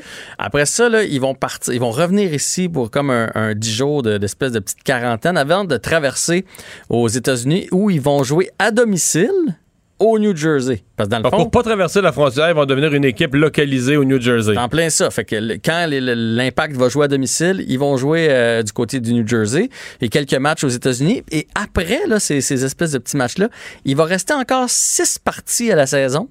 Et pour l'instant, personne Là, ne on va être rendu dans quel mois? Novembre? Je pas. je ne sais hein. pas dans quel mois on va être rendu, mais personne ne sait ce qui va arriver de ces six matchs-là, si ça va jouer ou pas. Là, il y a une rumeur, euh, ce que Frédéric me disait, c'est qu'il y a une rumeur que après ça, pour les séries, on retournerait en bulle. Tu sais, l'espèce de bulle qu'ils ont faite à Orlando, là. Mais il dit à un moment donné, il y a des joueurs qui vont, euh, qui vont, Ils vont qui décrocher, là. vont tanner, une vie, là. une famille, des enfants. Puis tu sais que vous vous souvenez que l'année passée, l'Impact avait gagné le droit de représenter le Canada à la CONCACAF. Vous vous souvenez de ça? Non, je m'en souvenais n'a pas plus. duré? Qui était supposé être cette année. Non, non, non, mais Ah, c'est... ça n'a pas lieu. C'est juste que c'est pas joué encore, mais ils ont toujours pas renoncé à ça. Ils se disent, ouais, mais on va peut-être la faire. Mais là, c'est plus là, c'est toutes les Amériques. Donc là, c'est plusieurs pays. Là. Oui, c'est c'est l'Amérique ça. centrale, le Mexique, les États-Unis, le Ça va être Canada. plus dur. Fait que là, ça sera encore une bulle. Non, mais c'est parce qu'à un moment donné, ça va finir quand? Puis Non, là, en Amérique latine, la pandémie, là, ça va beaucoup plus mal qu'ici présentement, dans plusieurs fait pays. là, à un moment donné, il va falloir laisser tomber des affaires. Là, tu sais, dire, bon, mais regarde, celle-là, on l'oublie. Là, qu'est-ce que tu veux? Elle jouera jamais, elle jouera jamais. Mais oui, ça sera plus les mêmes joueurs dans l'équipe qui ont gagné le droit. Tu sais, Piatti est parti, il y en a d'autres qui tombent. C'est même plus le même entraîneur. Fait que c'est ça. Bref, euh, pour Donc, deux, deux matchs à. Vancouver qui restent. Après ça, 10 jours d'espèce de camp d'entraînement. Puis après ça, ils, se- ils traversent la frontière, puis ils s'en vont se localiser. Exactement. Au aux New États-Unis. Jersey. Voilà. Ça va être la même chose pour Toronto, puis ça va être la Je même sais pas, chose mais pour tous mes chums qui font du, du sport, du commentaire sportif, puis tout ça, je sais pas si c'est dans le même coin, mais dans le coin où jouent les Devils du New Jersey, dans la grande banlieue éloignée Mhm. de, de- de New York, ils disent pas que c'est le plus bel endroit, le New Jersey, là. Ça a la réputation d'être des moyens trous, là, tu sais. Ouais, mais ça va être parfait. Ils vont pouvoir se concentrer, pas sortir, rester Ah, dans, ouais. Dans leur petite c'est bulle Vu autres, comme ça. Puis pas pogner de maladie. Euh, c'est C'est rare, ouais, t'avais- Non, vas-y, vas-y, vas-y. c'est rare qu'on parle du succès d'Eugénie Bouchard, fait qu'on va, On va en on profiter. va en profiter. On va en profiter. Écoute, euh, Jenny Bouchard, je me suis pris des notes. 272e mondial et aujourd'hui, elle vient de gagner son laissé-passer pour la demi-finale. Ça fait très longtemps qu'elle n'a pas fait de C'est pas un tournoi du demi-finale. Grand Chelem, comme un, un tournoi de deuxième niveau, on peut appeler ça comme ça? Ouais, je pense même que c'est en dessous de la. Tu sais, la, la Coupe Roger fait pas partie non plus du tournoi du Grand puis Non, non, c'est en bas de ça, C'est là. en bas de ça, là. C'est à Ouais, ouais. Istanbul. Les grosses têtes de série sont pas là, mais c'est pas grave. Je pense que. Elle quand- gagne. Elle gagne. Elle fait juste gagner. Pour sa confiance, là, ça peut juste être parfait. Euh, mais là, elle va jouer contre la numéro 3 du, euh, du tournoi. Là. Fait que ça va être un peu Mais plus. qui est la numéro, je, je l'ai vu, le 80 quelques mondial. là, que C'est le numéro, Exactement. c'est le numéro 3 de ce tournoi-là, mais c'est pas le numéro 3 du monde. Là. Non, mais là, on semblait dire qu'aujourd'hui, elle a eu de la misère à finir. Elle avait une petite blessure à l'épaule, euh, Eugénie. La bonne nouvelle, c'est qu'elle n'a pas lâché. Parce que ça a mal parti, 3-6. D'habitude, 3-6, Eugénie. Pow! Les fils se touchent. Et 6-0 après dans le deuxième set. Généralement, ça se passe comme ça. Elle est revenue 6-4 et elle a gagné en bris d'égalité le, le dernier set, 7-5. Donc, Elle s'est recentrée pendant la pandémie. Il y a quelque chose qui s'est passé dans la pandémie. Elle n'avait pas le droit de sortir, elle non plus. Fait que c'est peut-être ça Elle était est- sorteuse, je sais pas? Ouais, mais je, je suis pas sûr qu'elle était toujours concentrée sur le tennis. euh. Ben, moi, je suis ses réseaux sociaux, puis c'est toujours, c'est toujours le tennis en premier, non? Après les photos de plage, bien sûr, qui sont très, euh, très belles d'ailleurs, ces photos-là. là. On n'a Ah ouais, rien, contre, très on belles a photos. rien contre les photos. Mais euh, l'important de se rappeler, c'est qu'elle va faire un bon minimum de 80 places, donc elle va revenir dans le top 100 grâce à cette Dans le top performance-là. J'ai-tu dit 100? Ouais, top 200. 200, non, de- 200. Mais une coupe d'autres tournois comme ça, ben, va revenir dans le top 100. là. Oui, mais là, on- C'est la un beauté. match- D'ailleurs, c'est la beauté quand t'es 260. Quand t'es, mettons, 16e mondial, gagner des places, c'est une à la fois, puis c'est tough. Ouais. Mais 272e mondial, tu peux faire des sauts. Tu fais un bon, tu te réveilles le lendemain matin, paf, tu viens de gagner 80 places. Ouais, tu peux monter vite. Euh, et finalement, on parle de, ben, du sport ce soir. D'abord, là, c'est les Raptors qui ont passé deux fois. On pensait qu'ils étaient finis. Ils ont rebondi les deux fois. Puis là, c'est un septième match. Ouais, puis je sais pas si vous avez écouté le sixième match, mais tu sais, double prolongation, c'était vraiment excitant. Fou, là. Ouais, fou, Moi, c'est sûr que j'écoute ça ce soir. Euh, L'année passée, là, dans, dans le même scénario, là, on se souvient du, du panier de Kawhi Leonard. Là. Il restait, le, le- le cadran était à zéro. il a bondi comme quatre fois le ballon sur l'anneau, donc c'est exactement le même scénario. Cette fois-là, c'est contre les Celtics de Boston. Ce que les gens commencent à dire, par contre, c'est que Nick Nurse, l'entraîneur des Raptors, euh, joue beaucoup avec les mêmes joueurs. L'année passée, on utilisait beaucoup le banc. Là, cette année, ben, c'est un peu plus difficile de gagner. Fait que là, on, met, nos, on Donc, la fatigue devient un facteur pour le septième match. Ça peut être un facteur, mais en même temps, je me dis, quand tu es dans un septième match, tu dois avoir tellement de sûr ressources en c'est sûr dedans. qu'au quatrième quart d'un septième match, quand la- le match est égal à égalité, si t'embarques en te disant oh, je suis fatigué. C'est ça, je me dis. Je, je- Oh! Mais je lis ça partout. J'ai pas le moi, choix je de vous le dire. moi, je vais slacker un peu. Mais je peux pas croire qu'il y a 4 minutes à jouer, tu fasses comme Hey, moi j'étais cœuré. Ouais, vraiment, on en. C'est trop. C'est Non, trop. mais c'est sûr que. Non, mais on, on rit, mais. À un moment donné, c'est quand t'as besoin de la performance plus, plus, plus, plus. L'autre équipe a plus. Tu sais, s'ils sont reposés plus, il y a comme un petit peu plus de jambes et un petit peu plus de. Ben, logiquement, mais en tout cas, Ouais. moi, ça, je sais qu'il y a du hockey ce soir, puis je suis un fan de hockey, mais le match des Raptors ce soir, ça va être mon. euh, mon sais, un petit verre comme de hier vin. soir. Hier soir, on a zappé, vin, hier soir, on a zappé entre le hockey et euh, le, le football. Puis moi, j'étais un gars de NFL, mais c'est vite devenu plus excitant au hockey. Ouais, c'était un bon match. Et puis, on, on peut-tu prendre, je sais que c'était pas dans mon line-up, mais tu sais, à Montréal, on cherche présentement un gros ailier capable de la mettre dedans. T'en as-tu vu un, toi, hier, pour les Stars de. Dallas? En prolongation? Alexander Radulov. Lui, on l'avait pas, hein? on l'avait pas ici à Montréal, ce gros ailier-là, pas dedans, qui est capable de jouer rude puis qui est capable de la mettre dedans. C'est vrai, hein? Ouais. Mais bon. Mais on l'a pas signé quoi? On l'a pas signé pour une coupe de 100 000. On l'a pas signé parce qu'il demandait un, un million supplémentaire à Un cause million des, supplémentaire. des impôts. Là. Il Ouais. a accepté moins à Dallas parce qu'on sait que Ça, fois- c'est la même année où on a signé Carl Arsner pour 5 millions. Voilà. Et qu'on a laissé partir Markov aussi. C'est un bel été, ça, de, de Marc Bergevin. Euh, C'était une petite parenthèse que je voulais faire. comme ça. Parenthèse. Donc, Voilà. ce soir, Islanders, euh, Tampa Bay. Mais là, Tampa Bay, il manque deux, deux gros morceaux quand même à l'équipe. là. Ouais, Killorn qui est suspendu et euh, Brandon Point. Brandon Point, on n'en parle pas beaucoup. C'est toujours. C'était le joueur numéro un de l'équipe, là. Ben, Ben, avec Kucherov, là, mais. Tu sais, quand ils l'ont signé, lui, il a fait un petit peu la grève, là, puis ils l'ont signé, puis ils ont donné un gros montant d'argent. Puis quand ils l'ont signé, ils ont dit euh, Brandon Point, qui est sous-estimé, c'est la bougie. On parle de Kucherov parce qu'il est magique, puis il est fini premier compteur de la Ligue. On parle de Stamkos parce que c'est un franc-tireur, mais, mais euh, Point, c'est lui qui. Qui, qui amène du tempo à l'équipe, qui va, qui de- de- à l'équipe de rester en zone adverse et tout ça. Et Brandon Point pas là, ça peut faire très très mal au euh, Lightning. Est-ce en qu'on même sait temps, la, la gravité de sa blessure? C'est un match dès non, c'est Dans c'est- les séries, Ouais, la, sait transpa- rien. la transparence. ça c'est doit pas être si grave parce qu'il est revenu dans, dans l'autre match. Là, il est revenu, il a fait une présence, puis il a pas été capable de jouer. Mais tu sais, il a quand même été capable de faire une présence. Fait que on- j'imagine, ils, sont, sont- ils ont les devants 2 à 0. Là. Ils vont prendre, pas prendre la chance de ramener Brandon Point présentement. Et euh, il y a des morceaux plus importants comme ça. Puis, tu sais, Brandon Point, c'en est un. Puis L'année passée, il y a un joueur qui manquait avec le Lightning, Victor Edman. Puis là, on se rend compte à quel point quand ce gars-là est là et pas là, à quel point ça change tout. C'est parce qu'il fait tout, là, défensivement, offensivement. Puis je pense qu'il y a le leadership un peu dans l'équipe. Je pense que c'est le meilleur défenseur de la Ligue nationale présente.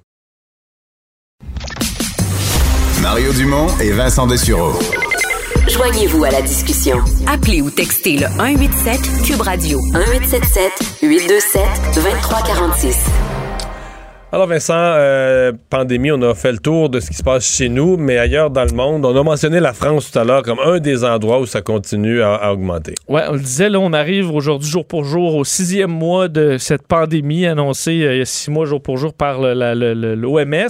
Et euh, ça amène à faire un certain bilan de la situation dans le monde qui est malheureusement pas positive nécessairement dans beaucoup de pays. C'est le cas, entre autres, de l'Espagne. L'Espagne aujourd'hui annonçait plus de 12 000 nouveaux cas là, de la COVID-19. Faut dire par contre, en Espagne, des fois, on a un gros, euh, euh, gros nombre de cas, mais c'est parce que dans certaines régions de l'Espagne, ça arrive euh, par coup, là, parce qu'on a de la misère à, à suivre le rythme. Mais ce qui est sûr, c'est que Sauf que quand tu le mets sur une courbe depuis le mois d'août, ça monte. Ça monte, Ça beaucoup, monte, ça monte clairement. Plusieurs milliers de cas par jour. Alors, une situation qui se, qui se dégrade. Et effectivement, en France aussi, là, la situation qui, euh, aujourd'hui, au dire de, du premier ministre français, là, Jean Castex, est en. euh, on parle d'une dégradation manifeste. Euh, la situation. En fait, aujourd'hui, on est à près de 10 000 cas encore, comme hier. Normalement, c'était le vendredi qu'on avait le plus de cas. Là, ça a été jeudi. Alors, est-ce qu'on peut peut-être penser que ça pourrait plafonner. Euh, ça reste à voir, mais la situation qui est quand même très négative là-bas. Euh, également, euh, la Suisse, d'ailleurs, qui la situation se dégrade. Évidemment, les États-Unis, le Brésil demeurent les pays où il y a le, le, le plus Le docteur, de décès. le docteur Fauci aux États-Unis, il reste très, très pessimiste sur ce qui s'en vient. Là. Il semble pas lui penser. En fait, c'est comme c'est parce qu'ils sont pas sortis de la première vague, là, puis ont l'air d'être en descente, mais lui, il pense quand même que même s'ils sont pas sortis de la première vague, ils vont avoir une deuxième pareille. Effectivement, un ton qui était très différent de celui du président, euh, où Anthony Fauci est beaucoup plus prudent, s'inquiète d'une deuxième vague et euh, d'une augmentation de la gravité de la maladie aussi à l'automne. Alors, euh, l'OMS aujourd'hui, alors que c'était effectivement le sixième mois de la pandémie, demande 15 milliards de dollars pour euh, d'ici les trois prochains mois pour accélérer la lutte à la COVID-19. On dit sinon, on va perdre la fenêtre de tir pour s'attaquer à la maladie. Demande d'avoir un leadership mondial, c'est ce que le directeur disait aujourd'hui, et fustige le manque de solidarité entre pays, entre autres sur la quête d'un vaccin. Euh, souhaiterait qu'il y ait davantage un leadership mondial, mais on se rend compte que ce n'est pas vraiment le cas présentement.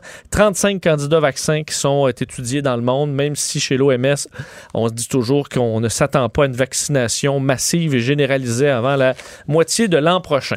Alors, la dette des ménages euh, au Canada, euh, on aurait pu penser que ça se détériore avec la détérioration de la situation économique, mais pas vraiment. Non, il y a vraiment deux mondes la- l'endettement du, euh, des États et, disons, l'endettement des administrations publiques. Et au niveau des ménages, évidemment, dans- au niveau du, du gouvernement, on est dans le rouge, pas à peu près, là, plus de 300 milliards, on sait, au gouvernement fédéral. Mais au niveau des je pense que ménages... tu peux parler de 400. là. Ouais, sur- on- Bientôt, on- ouais. on- bon, et, au niveau des ménages, par contre, c'est différent.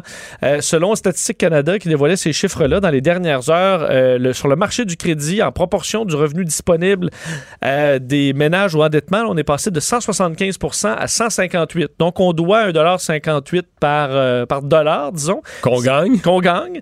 Euh, mais c'est quand même donc moins pire. Alors, il faut comprendre que chez plusieurs familles, on a décidé peut-être d'éliminer de la mauvaise dette pendant la Mais pandémie. je me suis posé quand même beaucoup de questions là-dessus, je me suis demandé, est-ce que ça se peut que le voyage était source d'endettement? Les vacances, le voyage, tu sais que, mettons, des meubles, d'autres affaires, on est comme plus rationnel, euh, on achète quand on a de l'argent. Mais que là, on part en vacances, mettons, une fois, tu sais, le, le fameux temps qu'à y être, là, de, de- de- de- on reviendra pas dans cette place-ci, ou tu sais, raison qu'un voyage, tu dis, ah, un budget de 2000, finalement, ça te finit Ça à. coûte trois. Ça en coûte 3 parce que tu t'es dit, ben là, on va aller faire une excursion tant qu'à être ici. Tu as raison, c'est un bon point. Je me suis demandé parce que c'est. Il y a tellement de gens qui ont vu leur revenu fléchir. Tu te dis, mais il aurait pu s'endetter, ne serait-ce que pour payer euh, les, les- les petits comptes de base. Puis non, le- l'endettement semble pas. euh, Possiblement aussi des reports de, de rénovation, euh, donc des gros achats, la voiture, peut-être qu'on traîne un peu plus longtemps parce que certains avaient des postes aussi qui euh, étaient peut-être appelés à être coupés, qui ne l'ont peut-être pas été. Alors finalement, on s'attendait peut-être à une situation vraiment plus dramatique au niveau financier que, que ça l'a été. Alors euh, c'est peut-être une bonne, la, la bonne nouvelle là-dedans, quoique la situation aussi économique est quand même fragile. Mais moi, j'entends ça autour de moi, des gens qui disent Ah ben nous autres, là, pendant la COVID, là, on a- notre situation financière s'est globalement améliorée. On a replacé des choses. C'est sûr qu'il y en a qui s'attendaient à perdre leur travail, sauvés des fois par des différents programmes euh, euh, de, de, de, subventions salariales et d'autres. Alors, rapidement, on a coupé le robinet des dépenses et finalement, l'argent est quand même arrivé. C'est sûr que sur la PCU, euh, pour plusieurs, c'est une baisse de salaire quand même importante, Oui. mais on a ralenti les activités. Aussi, le restaurant qui a été fermé longtemps, Ah, ça, c'est sûr que c'est une économie. Pour plusieurs, une dépense importante. Journée de commémoration aux États-Unis pour le 11 septembre. Oui, parce qu'évidemment, en pleine campagne électorale, euh, le ton est souvent acrimonieux. On se lance des insultes d'un côté comme de l'autre, mais aux commémorations du 11 septembre, cette journée-là, c'est un peu une trêve. Là, et ça a été le cas globalement entre Joe Biden et Donald Trump euh, aujourd'hui, euh, alors que euh, les deux bon, se, rendaient dans des, bon, leurs endroits respectifs. Là. Donald Trump s'est rendu en Pennsylvanie, Joe Biden au mémorial de Ground Zero à New York, avant lui-même de se diriger en Pennsylvanie. D'ailleurs, je fais entendre un petit extrait de ce que, du, discours de Donald Trump aujourd'hui, où il revenait sur les tristes événements du vol 93 When le 11 terrorists septembre. Raced to destroy the seat of our democracy, the 40 of Flight 93 did the most American of things. They took a vote and then they acted. Together they charged the cockpit. They confronted the pure evil. And in their last act on this earth, they saved our capital. Alors, euh, rappelle les événements comme quoi les passagers du vol 93 ont fait ce qui était le plus américain, c'est-à-dire aller voter, parce qu'ils ont décidé, pris une décision ensemble et D'attaquer, décidé de- d'agir et euh, permettant de sauver la capitale de la nation alors que l'avion se dirigeait vers Washington. Alors, c'était un extrait du discours de Donald Trump. Quelques événements quand même particuliers. Joe Biden euh, s'est euh, croisé le vice-président Mike Pence aujourd'hui. Alors, c'est euh, donc dans les deux camps, c'est assez rare qu'on se croise.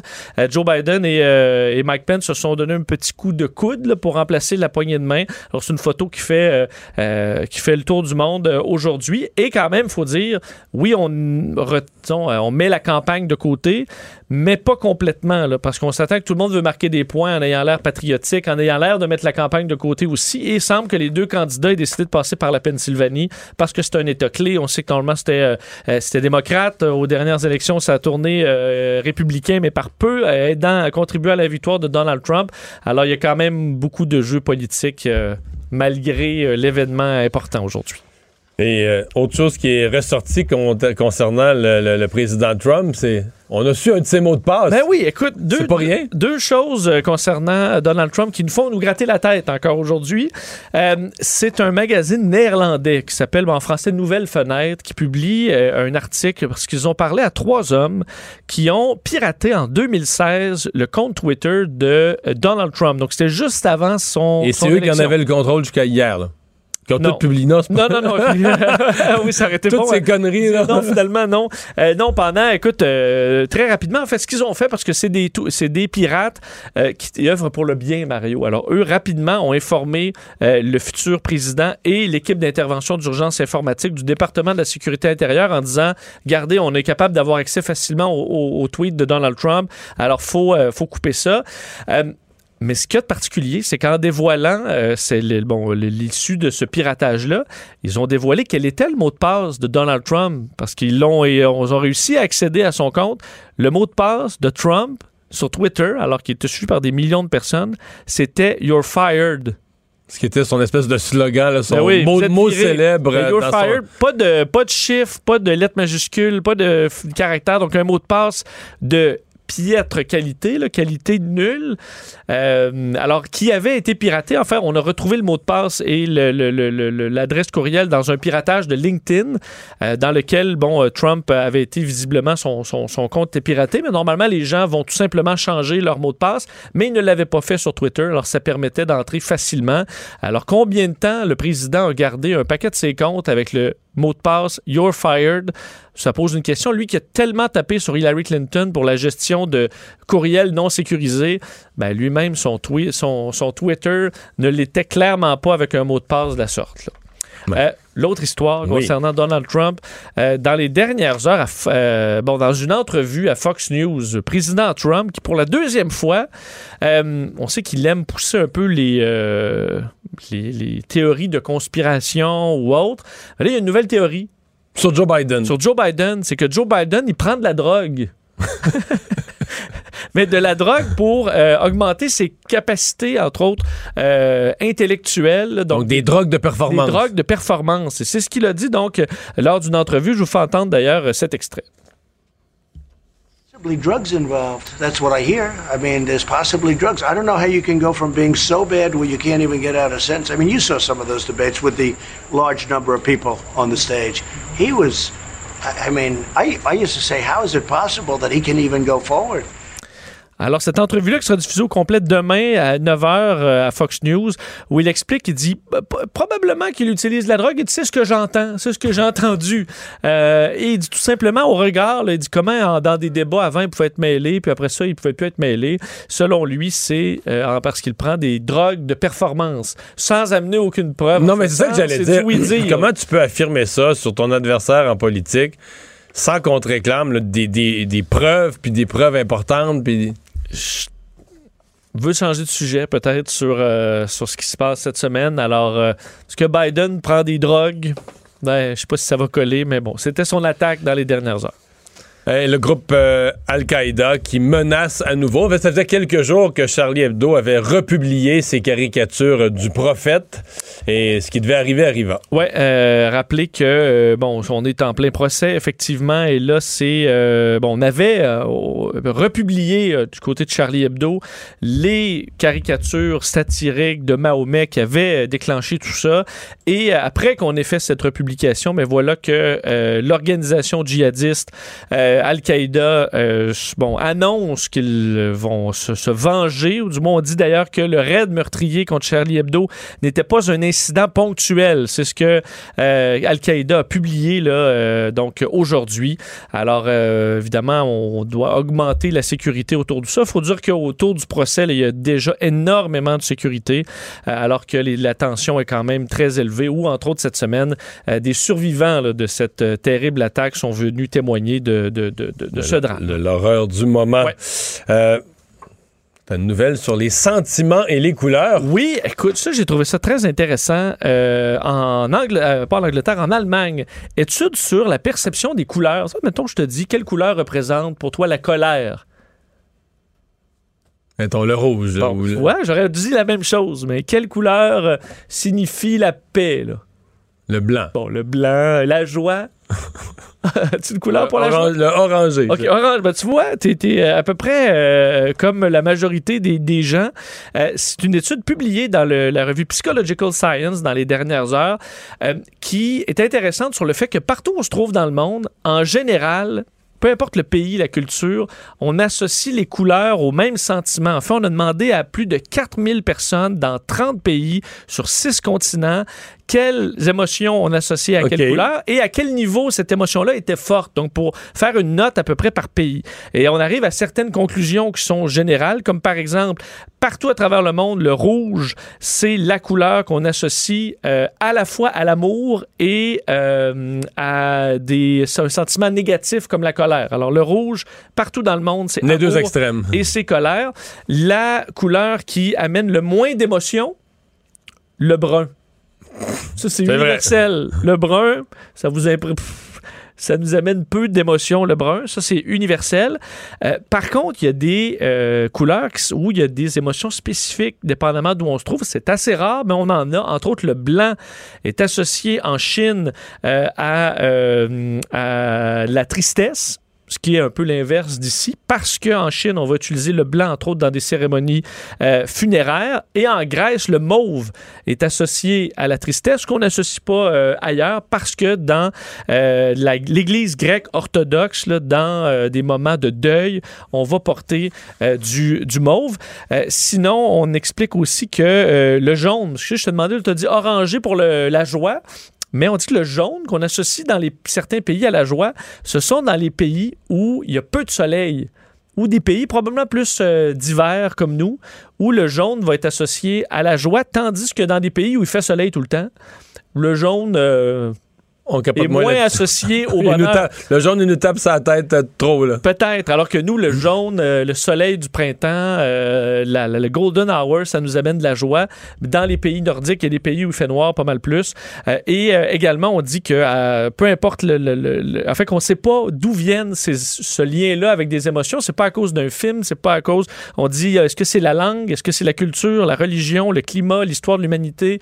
Pourquoi on associe telle couleur à tel euh, sentiment Ben, c'est un mystère pour l'instant, alors les chercheurs qui n'arrivent pas à une conclusion euh, là-dessus.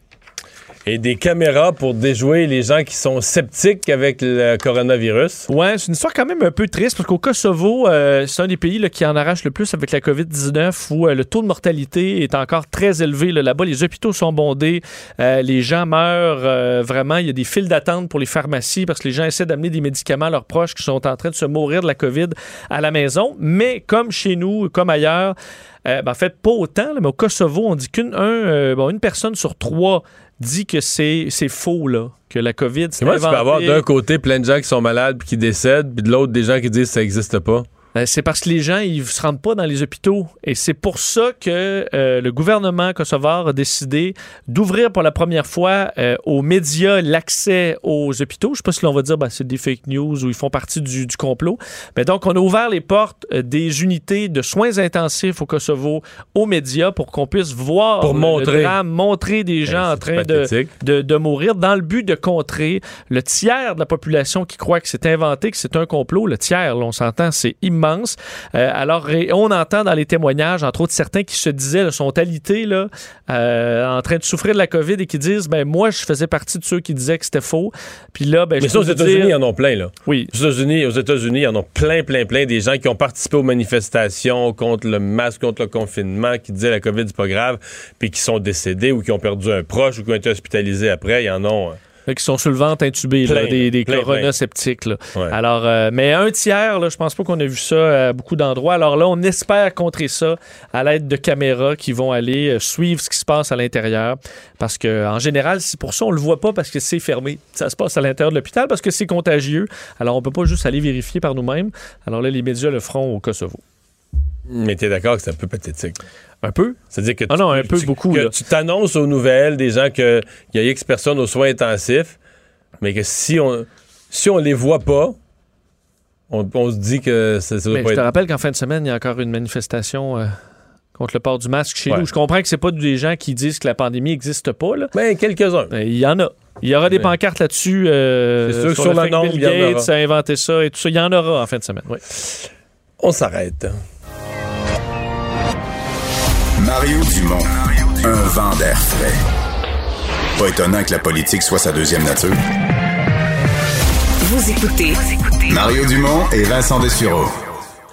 Ça fait quelques jours, même euh, une couple de semaines, que cet enjeu-là traîne sur la place euh, publique, euh, la volonté de la ville de Montréal de fermer le port de plaisance de la Chine, transformer ça en une espèce de, de parc, euh, et donc de, de fermer la marina, enlevant à tous ceux qui, ont, qui sont habitués d'avoir leur bateau sur place. Parce que c'est une des plus grosses de marinas, je me trompe pas. Mais d'abord, il n'y en a pas au tant Québec, que ça. là. a- on parle de l'accès à l'eau en général, puis l'accès au fleuve à Montréal qui est déficient, mais l'accès pour les gens qui ont des embarcations, c'est c'est assez restreint, c'est assez limité. hein. Effectivement, mais là-bas, ça, ça m'apparaît euh, étant euh, beaucoup, plus, beaucoup plus gros que ce qu'on retrouve à, disons, autour de Montréal en général.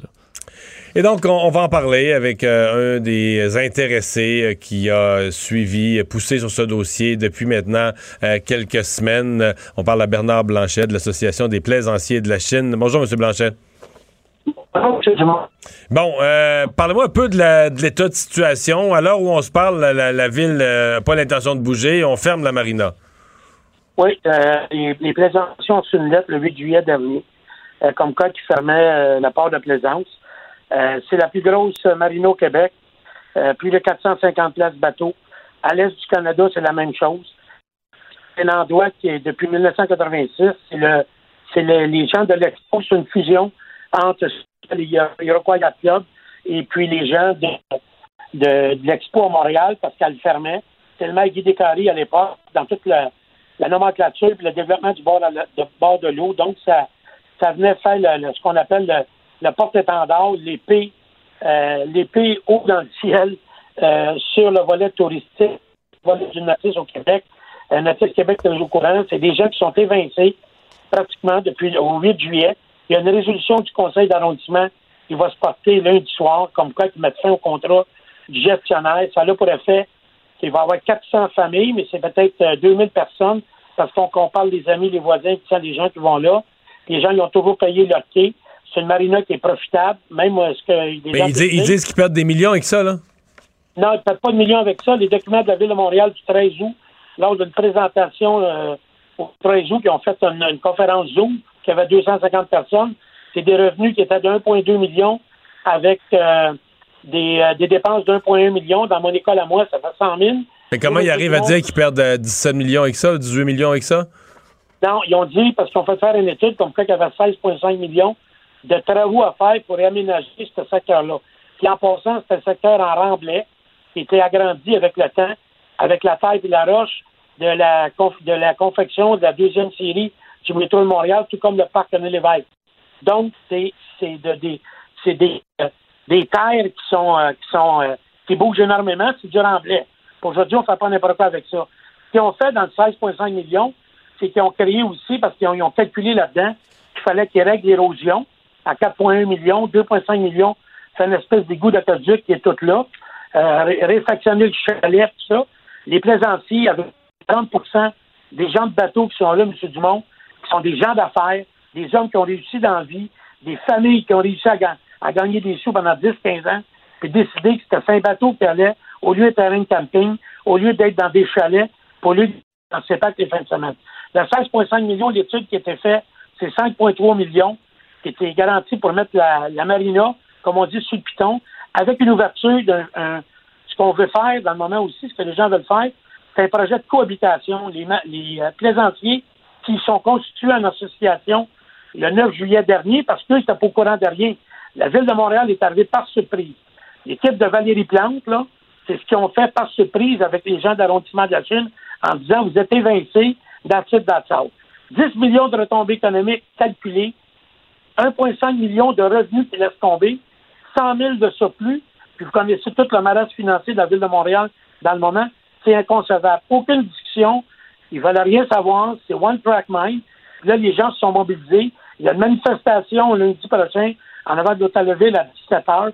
C'est, honnêtement, c'est une injustice flagrante auprès de gens qui ont payé le dû depuis 30, 35 ans. Puis en plus de ça, c'est qu'on a quelqu'un de l'arrondissement de la Chine, puis je vais le dire, qui est la mairesse, qui se targue dans les journaux, qui se targue hier à Radio-Canada de dire que ça a fait faillite trois fois. Cette marina-là n'a jamais fait faillite. J'étais là comme élu municipal pendant 20 ans, de 1993 à 2013. Les collègues qui étaient là, tout le monde, on le sait, on avait créé une société à l'époque pour justement faire le rendu et développer toute l'histoire du bord de l'eau à la Chine, qui est une richesse collective léguée par Guy Descaries depuis les années 1973, qu'on a acquis des maisons, aucune expropriée, maison par maison, bâtiment par bâtiment, puis commerce par commerce, Donc, donc vous accusez la ville de mentir. Vous accusez la ville de mentir pour caler, pour caler la, la marina, pour caler l'infrastructure, là.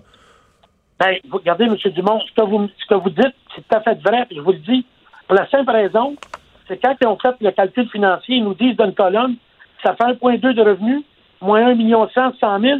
L'autre colonne qui nous dit, c'est déficitaire de 262 000. Pourquoi? Parce qu'ils n'ont pas atteint le cible budgétaire.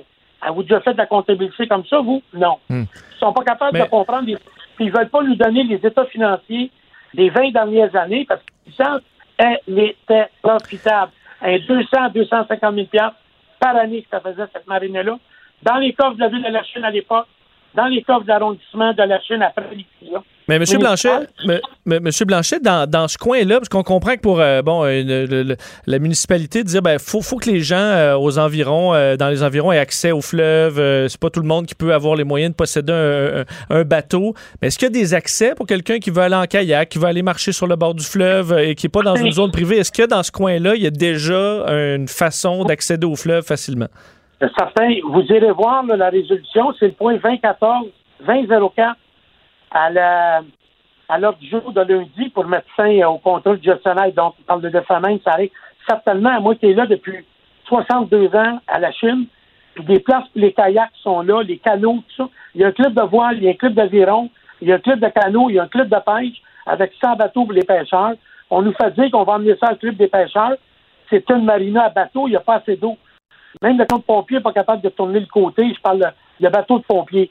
Oui, ils font du kayak. Oui, ils font du, euh, du ce qu'on appelle du paddle. Ils font même du kite. Le kite, c'est dans l'ouest de la Chine, en haut de la 46e avenue, parce que ça prend du vent et des vagues. Fait que c'est un faux débat dans le moment. Puis il y a toujours eu une cohabitation sur le plan d'eau. Moi, j'ai tout dit, on gère des arénas, on gère des packs de terrain de balle, on gère des packs de baseball. Fait qu'on est capable de gérer actif, mais ça a toujours fonctionné. Il y a quatre mais, dans l'espace d'à peu près un demi-kilomètre. Mais qu'est-ce qui motive, mais qu'est-ce qui motive la, la, ville dans votre esprit? Qu'est-ce qui motive l'équipe de Valérie Plante? Est-ce que c'est l'idéologie? Parce qu'entre eux, ils se disent, wow, des ben, gros bateaux, des gros bateaux à moteur, on a eu ça, des moteurs, des moteurs à essence. Est-ce que c'est encore cette histoire-là? Vous avez tout compris, c'est ce qu'on se fait dire, puis la mairesse de la Chine est partie prenante avec ça. La mairesse de la Chine est partie prenante. C'est ce qu'ils disent, on veut plus de bateaux, c'est pas l'UR, tout ça. Si en fin de semaine, vous allez au, au, euh, au, euh, au beau, euh, le, le, show des bateaux au, ce qu'on appelle au quai de l'horloge, à la marina du Vieux-Port, ben aujourd'hui, il va y avoir deux bateaux électriques. Vous savez, M. Dumont, ce que je dis toujours depuis trois semaines, un mois, c'est que, y a 35 ans, ils ont fait la route verte dans le canton de l'Est. J'avais un terrain de camping, puis ils ont tout enlevé les voies ferrées pour faire passer les vélos. Là, 35 ans après, on va avoir des voies ferrées pour faire passer du transport en commun. Fait que là, on va-tu faire l'erreur du passé en disant aujourd'hui, on va enlever les on va fermer Marina, puis dans 30 ans, il va y avoir des bateaux moteurs, on va les remettre dedans. C'est une industrie, par le Natif Québec, 5,8 millions dans l'industrie du Québec. Là. Il y a bien des programmes de subvention qui existent à la communauté métropolitaine de Montréal pour être capable de venir aménager. Fait que 5,6 millions, il est facilement récupérable, mais il faut que tout le monde. Fait que là, ils veulent faire un. C'est pas un projet, là. C'est une présentation sur une maquette qu'on appelle un concept. si vous voulez convaincre, si vous voulez convaincre Valérie Plante, là, c'est pas des bateaux à moteur électrique, c'est des pédalos que ça vous prend. Elle, il faut que ça pédale. si ça n'a pas de pédale, c'est pas intéressant. Non, mais il y en a, puis M. Dumont, juste vous dire ça. Aucune étude environnementale, aucune étude sociodémographique, aucune étude de, de les, les retombées économiques. Nous, on les a 10 millions. Est-ce que la Ville de Montréal ou l'arrondissement de la Chine peut se permettre de perdre aujourd'hui, dans le contexte budgétaire, sont, puis on le sait, c'est 800 millions qui sont off, puis dans le moment, c'est pas voté, là. Parce que dans le PTI, vous connaissez ça, le plan triennal d'immobilisation de la Ville de Montréal pour 2020, 2021, 2022, c'est la rénovation du port de Plaisance. Là, il y a quelqu'un qui, à quelque part, il a décidé, ben, on fait un parc nautique, même les installations de l'autre côté qui sont là ne peuvent pas changer de place. Oui, il faut faire une valeur, meilleure valeur environnementale. Oui, il faut faire des, faut, faut euh, aller donner toutes les nouvelles mesures, tout ça. Oui, il faut, faut vraiment s'élever. Oui, il faut faire des milieux humides. Oui, il faut faire tout ça. Mais à un moment donné, pas en évinçant des gens qui sont là qui ont dû payer, dont la moyenne paye à peu près 2200 piastres par année. Mais une autre moyenne, sont à 4-5 000. Puis tout ce qu'ils dépensent en passant, le gouvernement du Canada, vous le savez vous-même, ils ont, ouvert le canal de la Chine en 2002, ils ont mis 220 millions. C'est pas pour faire passer des pédalos, des canots, des kayaks. Oui, ils peuvent passer. Mais quand une écluse roule, c'est pour les plaisants les euh. écluses, vous avez les écluses à, à Bois-Noir, vous avez les écluses à Saint-Anne-de-Bellevue, puis là, les, gens de, à l'extrémité, dans Vaudreuil-Soulanges, travaillent pour l'ouverture du canal Soulanges. C'est quoi que ça fait présentement? Ça va tout libérer l'Ontario. Là, dans le moment, il y a des gens qui quittent parce qu'ils ont peur de ne pas avoir de place l'année prochaine. Savez-vous ce qu'ils s'en vont? À Cornwall, en Ontario. Fait que nous, au Québec... La marina de Cornwall est magnifique. Non, non, mais je le sais qu'elle est magnifique. J'ai un qui m'a appelé Lancaster. Eh, Monsieur Blanchet, est-ce que, est-ce que quand même dans les, gens de bateaux à moteur, euh, est-ce que tout le monde a fait leur part pour s'assurer qu'il y a une bonne cohabitation? On sait que cet été, il y a eu quand même des incidents, des bateaux qui passent vite à côté de petites embarcations qui chavirent, euh, du bruit. Euh, est-ce que, est-ce qu'il y aurait pu, est-ce qu'on aurait pu, est-ce qu'on peut faire davantage pour informer les plaisanciers de dire, ben, soyez prudents, il y a des petites embarcations, il faut pas aller vite. Est-ce que ça, on peut faire, en faire davantage? Ben, c'est bien évident. Puis même la ville de Montréal cette année ils ont mis un nouveau brise-lames à l'extrémité ouest, justement. Et deuxièmement, la cohabitation a toujours été là. Mais ce que vous me dites là, oui, c'est sûrement arrivé. Savez-vous pourquoi c'est sûrement arrivé? Parce que là, dans le moment, il y a deux clans. Puis là, dans le moment, la chicane est prise parce que les citoyens de la Chine sont déchirés, sont divisés dans le moment. Et les seuls qui font les plaintes, c'est le club d'aviron de la Chine. Puis le club d'aviron de la Chine, là, c'est les quatrièmes qui sont arrivés en 1998. C'est moi-même comme conseiller, parce que le club de canot, l'école de voile et le club de paille, ils ne voulaient pas. Parce qu'ils disaient que c'était compliqué avec les grandes rames, tout ça. On a toujours réussi à cohabiter. Oui, il pourrait faire mieux. C'est la théorie du 80-20. Hein? C'est 20% qui peuvent être délinquants, 80 sont top gun. Mais il faut qu'on se parle. Il faut que la mairesse, elle ouvre un sujet de discussion. Pas mettre 450 plaisanciers dehors, puis après ça, faire une consultation publique où que la gang, comme on dit, les extrémistes, la gang de gauche, à l'extrême gauche, c'est ça qu'on vit dans le moment, qui vont s'installer là. C'est le volet de la stigmatisation. Ils vont s'installer là, puis ils veulent avoir un parc. Il y en a un parc, parc en Lévesque qui est là. Je pourrais vous envoyer des photos. Dans le moment, les grands parcs à Montréal devraient s'occuper du parc en Lévesque, qui est une richesse, M. Lévesque. J'allais juste voir l'entrée du parc en Lévesque. Là. son, euh, son nom est là. Il y a 24 briques, il y en a 17 qui sont passées à terre. C'est le fouillis. Donc, oui, la cohabitation est faisable. Puis en passant là, par Transport Canada, puis par Parc Canada, plus précisément Transport Canada, c'est deux canaux fluviales. Fait que débarque à l'est du Canada, là, c'est deux canaux fluviales. Puis en plus de ça, pas de marina, plus de nuitée, plus personne qui va aller mettre du gaz, plus personne quand ils vont arriver aux écluses. Fait que t'as des nuitées là-bas parce qu'il y a des places pour les. Les gens arrêtent là deux, trois, quatre jours. je peux vous dire que le, le volet de la retombée économique, on le fait, les gens l'ont fait, on va le déposer, vous savez c'est quoi? À un moment donné, on ne peut pas euh, commencer à donner tout au complet. Mais oui, vous avez raison. On, on... de la sécurité, au niveau de faire ça autrement, c'est de faire ça mieux, mais il faut qu'on se parle. Mais on comprend, on comprend M. Blanchette, que ça va. On, vous entend, on comprend que ça va brasser lundi, puis on va surveiller euh, tout ça. Bonne chance, merci d'avoir été avec nous. Le remède à la désinformation. Le remède à la désinformation. Mario Dumont et Vincent Dessureau. Cube Radio.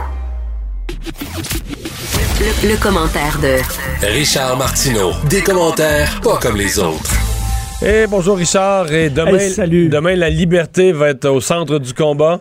Hey, mais en demain, il fait beau. Moi, je vais aller faire de l'hébertisme à Arbaska avec mon fils. On va se promener d'arbre en arbre. Ça va être le fun. Mais il y a des gens, si tu trouves, si tu cherches une activité à faire euh, demain, euh, Mario ou Vincent, la marche pour la libération du peuple demain à midi. Mais avant, avant d'entrer là-dedans, je peux-tu te faire écouter un, un vidéo? Un petit, un petit vidéo que j'ai sur mon sel. Ça dure moins d'une minute, OK? C'est un gars qui a une sacrée bonne idée. Sacrée bonne idée. Écoutez ça. Après avoir regardé pas mal sur Internet, puis euh, avoir fait des recherches, je me suis rendu compte que vous étiez tous fait mettre en bateau par tout le monde. Euh, il y a euh, un papier qui s'appelle pour destituer un gouvernement. avec 10 000 signatures, le gouverneur, il va y penser. Il faut remettre ça en main propre au gouverneur. Fait que tout le monde vous met dans le bateau puis ils font tourner en rond depuis le début. Là, il y a, si vous avez entre 35 et 40 000 signatures, il est destitué immédiatement. Ça veut dire que les mesures sanitaires, il lève immédiatement. Euh, je pouvais pas attendre. T'entends ça, 35 000 signatures et le gouvernement est destitué. Je savais pas ça, moi. Je savais pas ça, moi non plus. Tu ça, toi? C'est une nouvelle-là. C'est qui qui est le gouverneur? C'est le gouverneur. Le gouverneur, il y a un gouverneur qu'on... Tu, donnes ça au gouverneur, 35 000, puis tout de suite, le gouvernement dit, OK, il y a 37 Même pas besoin de faire d'élection. Parce que le gouvernement, il a été élu qu'une coupe de millions, quand même, là, un million non, non, non, 35 000 bozos qui signent, et voilà, c'est destitué. C'est le genre de niaiserie qui circule sur Internet. Alors bon, demain, la gang, la marche pour la libération du peuple. Ça, c'est Alexis Cossette-Trudel. Il va avoir un discours de Lucie Laurier. Puis je suis très content parce que selon moi, une journée sans discours de Lucie Laurier est une journée perdue. et, il va y avoir aussi Christine Colbeck, vice-présidente de Vaccine Choice Canada. Ça, c'est des gens qui disent je devrais avoir le choix de me faire vacciner ou pas. Donc, c'est des anti-vaccins qui vont être là demain. Et écoute bien, écoute bien leur rhétorique, OK? Ils disent la pandémie est finie. Entre le 2 et 8 septembre, il y a eu seulement 6 décès liés à la COVID au Québec, la majorité dans les CHSLD.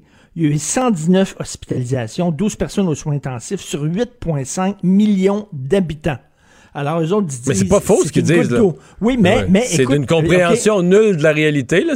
Mais moi, je vais te dire, mais peut-être que s'il y a si peu de morts et si peu d'hospitalisations, c'est parce que on respecte les consignes. Ben oui, c'est grâce aux consignes de On un met le masque, esprit. Ben oui, et de, de, de un, et de deux, là, c'est reparti à la hausse.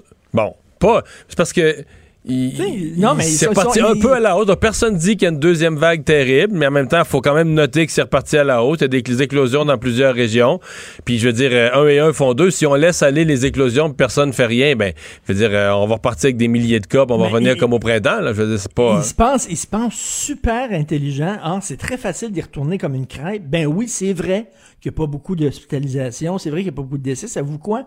C'est parce qu'on respecte les consignes. Et il y a quelqu'un qui me disait, ouais, mais tu sais, tu sais, à l'époque, là, euh, la, la grippe espagnole, la grippe d'Hong Kong, c'était bien plus grave que ça. Il y avait des millions de morts. Oui, c'était plus grave que nous autres, justement, parce qu'ils faisaient pas ce que nous Parce autres, avait on pas. fait. avait- il n'y avait pas de vaccin, puis il n'y avait pas de solution. il n'y avait pas de vaccin. Et là, ils disent, là, au tout début. Mais les gens savent sommes-nous- rien. Tu sais que les, les- les vraies épidémies graves, là, les vraies épidémies graves là, à l'époque, quand tu regardes l'histoire de l'humanité, vraiment, la, la- tu sais, euh, mettons, la population de la Terre, là, plusieurs fois, elle a régressé. Tu sais, mettons, la population de la Terre atteignait, mais je sais pas moi, 100 millions, mais oups, elle redescendait à 80. Là. Avant- pendant plusieurs époques, là, la population de la Terre avait des croissances, puis quand il arrivait une maladie assez grave, il n'y avait pas de médicaments, il n'y avait pas de connaissance, de- il n'y avait pas de notion de santé publique, il n'y avait pas de connaissance de ce qui se passait, ça devenait comme une fatalité, puis la population de la Terre baissait. Tu sais, mais ça, on, on- je pense pas qu'ils savent non, ça. mais là, c'est- non, mais c'est facile de revirer comme une crêpe. Et là, c'est écrit là, sur leur euh, communiqué. Il n'y a aucune étude sérieuse qui démontre que les masques portés par l'ensemble d'une population sont efficaces. Attends une minute. Attends, Il y a des- un million d'études, études dans pas- tous les Il y en pays. a plein. Il y en Ben a oui, il y en a plein. plein, plein, plein, L'Institut- de la santé publique du Québec, il y a 17 ans, avait fait une énorme étude en disant, advenant une pandémie, la première chose qu'il faut faire, c'est porter le masque. Comment tu peux penser que le masque te protège pas, Christy? Ça, ça t'empêche Ouais, c'est l'autre affaire. Même s'il y avait, même s'il y avait aucune étude. même s'il y avait aucune étude, c'est évident, là. Ouais, c'est Ben, c'est évident, je je te parle en face, puis je mets un masque, soudainement, t'as pas, t'as pas mes postillons. Voyons donc, Christy. Ils sont Euh, où, ces gens-là? On leur souhaite- on leur souhaite une bonne marche, on est dans un pays libre. Et il faut connaître notre histoire justement pour comprendre euh, l'actualité. On le fait d'ailleurs demain dans le journal en revenant sur les 50 ans de la crise d'octobre. Oui, 50 ans de la crise d'octobre, dont on a demandé à plusieurs chroniqueurs du journal euh, d'écrire là-dessus. Je sais pas si toi, Mario, Non. tu vas, tu vas participer. Moi, j'écris, euh, j'écris là-dessus demain et je reviens. euh, dans je, je parle en fait d'une une, une scène d'anthologie dans le dans le, le documentaire Les Roses de Félix Rose, où tu vois en 1981, c'est un congrès du PQ et Jean Croze, qui vient de sortir de prison depuis trois ans, se pointe au micro au congrès pour bon arriver avec une motion et euh, il se nomme Jean Croze et là les gens standing ovation, les gens l'applaudissent au Sauf. René Lévesque qui est sur le bord Sauf de René quitter les lieux. Là. qui écoute là, qui est, là- il est consterné. Il se prend la tête dans les mains et tu sens qu'il est dégoûté. D'ailleurs, euh, ça, je pense qu'il a pris la décision cette journée-là, le bonjour, bonsoir. Et tu sens qu'il veut partir parce que lui était totalement contre euh, l'utilisation de la violence armée. Et là, 50 ans plus tard, je regarde les jeunes, puis tu connais la, la- la fameuse phrase, ceux qui ne connaissent pas leur histoire sont condamnés à la répéter. Et je vois pas les jeunes, mais une partie des jeunes, je vois qu'une partie des jeunes se radicalisent et sont tentés par la violence. La violence armée en disant, lui, euh, René Lévesque disait, il faut, il faut y aller par le processus démocratique, on peut arriver à changer les choses. On peut arriver à changer les choses, mais la pire affaire, c'est d'y aller par des armes. Et quand tu regardes la radicalisation à droite comme à gauche des jeunes, les Black Blocs, quand tu vois avec quelle violence ils attaquent les gens qui pensent pas comme eux, euh, on dirait qu'il y a un retour de, ces gens-là sont soudainement, on dirait, attirés par les sirènes de la révolution armée. Et ça, ça me fait un peu freaky. Ça peut peut-être, ça peut peut-être expliquer un certain succès du, euh, du documentaire Les Roses auprès d'une certaine jeunesse. Que les gens vont là puis disent, Hey, c'était cool quand même. Le bras d'un puis euh, on va utiliser les armes et la manière forte pour faire avancer nos idées. Alors que dans les faits, c'est l'évaluation qu'il faut en faire. Mais moi, à mon avis, ils ont beaucoup fait reculer la cause de Ben, l'indépendance du Québec et peut-être qu'ils l'ont empêché. C'est peut-être qu'ils l'ont empêché parce que pour une classe de gens, de francophones pacifistes, euh, euh, qui cherchent une stabilité, mais qui sont quand même des nationalistes et tout ça, euh, l'idée que le mouvement souverainiste a été a- a- associé, même très indirectement, à des espèces de révolutionnaires qui voulaient faire une révolution à la Cuba avec les armes et tout ça, ben ils ont jamais embarqué. Ils se sont jamais pu René Lévesque puis les autres ont pu jamais réussi à les embarquer. Écoute, moi, moi j'irais plus loin que toi. Moi, je suis convaincu qu'ils sont responsables de, de- de- de- écoute, du recul là, de la cause souverainiste, c'est certain. Quand tu fais couler le sang, tu discrédites ton propre mouvement. Et d'ailleurs, il disait, s'ils avaient, euh, il avait écrit euh, le 18 octobre 70, dans le journal de Montréal, René Lévesque avait écrit une lettre ouverte en disant ces gens-là, s'ils avaient une cause, l'ont complètement discrédité. Non seulement ça, mais nous ont éclaboussés. Ils ont éclaboussé notre cause à nous tous. Et quand tu vois qu'en 81, 11 ans, c'est pas rien, là, 11 ans après les événements d'octobre, il y a encore des gens au PQ qui faisaient un standing ovation à un gars qui, qui avait participé à kidnapper deux personnes et assassiner une de ces deux personnes-là. Et, et c'est vraiment freakant cette scène-là. Dans, dans fait partie des, des fantômes du, euh, du PQ. Est-ce que Charlie Hebdo, là, qui est à nouveau, ils sont à nouveau menacés par Al-Qaïda, euh, qu'est-ce que ça soulève comme question? Est-ce qu'ils ont bien fait de republier les caricatures du prophète? Oui, c'est ça. Il y a des gens qui disent que c'est de la provocation. Il y a des gens qui disent qu'ils sont dans leur droit. Mais je vais te poser une question morale à toi, Mario, OK? Une question. Je, veux vraiment que tu répondes. Euh, tu as un voisin qui est fou. Et ton voisin, chaque fois que tu, chaque fois que tu fais jouer du Elton John, mettons, euh, il, il- il veut mettre le feu à ta maison. OK? Mettant en danger ta femme et tes enfants. Est-ce que tu vas dire, je suis dans mon droit, Christy? Ce gars-là, il est fou. Moi, je suis dans mon droit de mettre du Elton John, puis je vais le mettre. C'est pas lui qui va m'empêcher d'en Ouais. mettre. Ou alors, tu vas dire, ben là, c'est parce que là, il y a, il y a la sécurité de mes enfants et de ma femme qui sont en jeu. Mais dans ce cas-ci, je te dirais que la logique serait peut-être laisser tomber Elton John à, dans- à la maison. Mais par contre, euh, dans le cas de Charlie Hebdo, je dois dire que je suis très, très, très solidaire de leur logique qui est de dire, nous, c'est pas personnel, c'est un média. Sa valeur, c'est d'être un, un espèce de drapeau de la liberté d'expression. Et, et tu peux pas poser un geste plus symbolique que de montrer que t'as pas peur, là, que tu recules. C'est... j'ai- je- les comprends. Le courage, le courage. Ah de ces ah, je comprends. Le courage, là. Et écoute, là, je, je me souviens, il y a quelques années de ça, j'avais participé au défilé de la fierté gay avec Benoît Dutrisac. On animait les francs-tireurs, puis on était habillés en, en curé, puis en évêque, puis on, on riait de, de, l'homophobie ok, de l'Église catholique. Et euh, bon, puis ça avait eu un gros succès. On était dans un char allégorique, puis tout le monde avait bien trippé, puis tout ça. Et euh, Gilles Proux m'avait dit, euh, Richard, est-ce que tu aurais fait la même affaire déguisé en imam?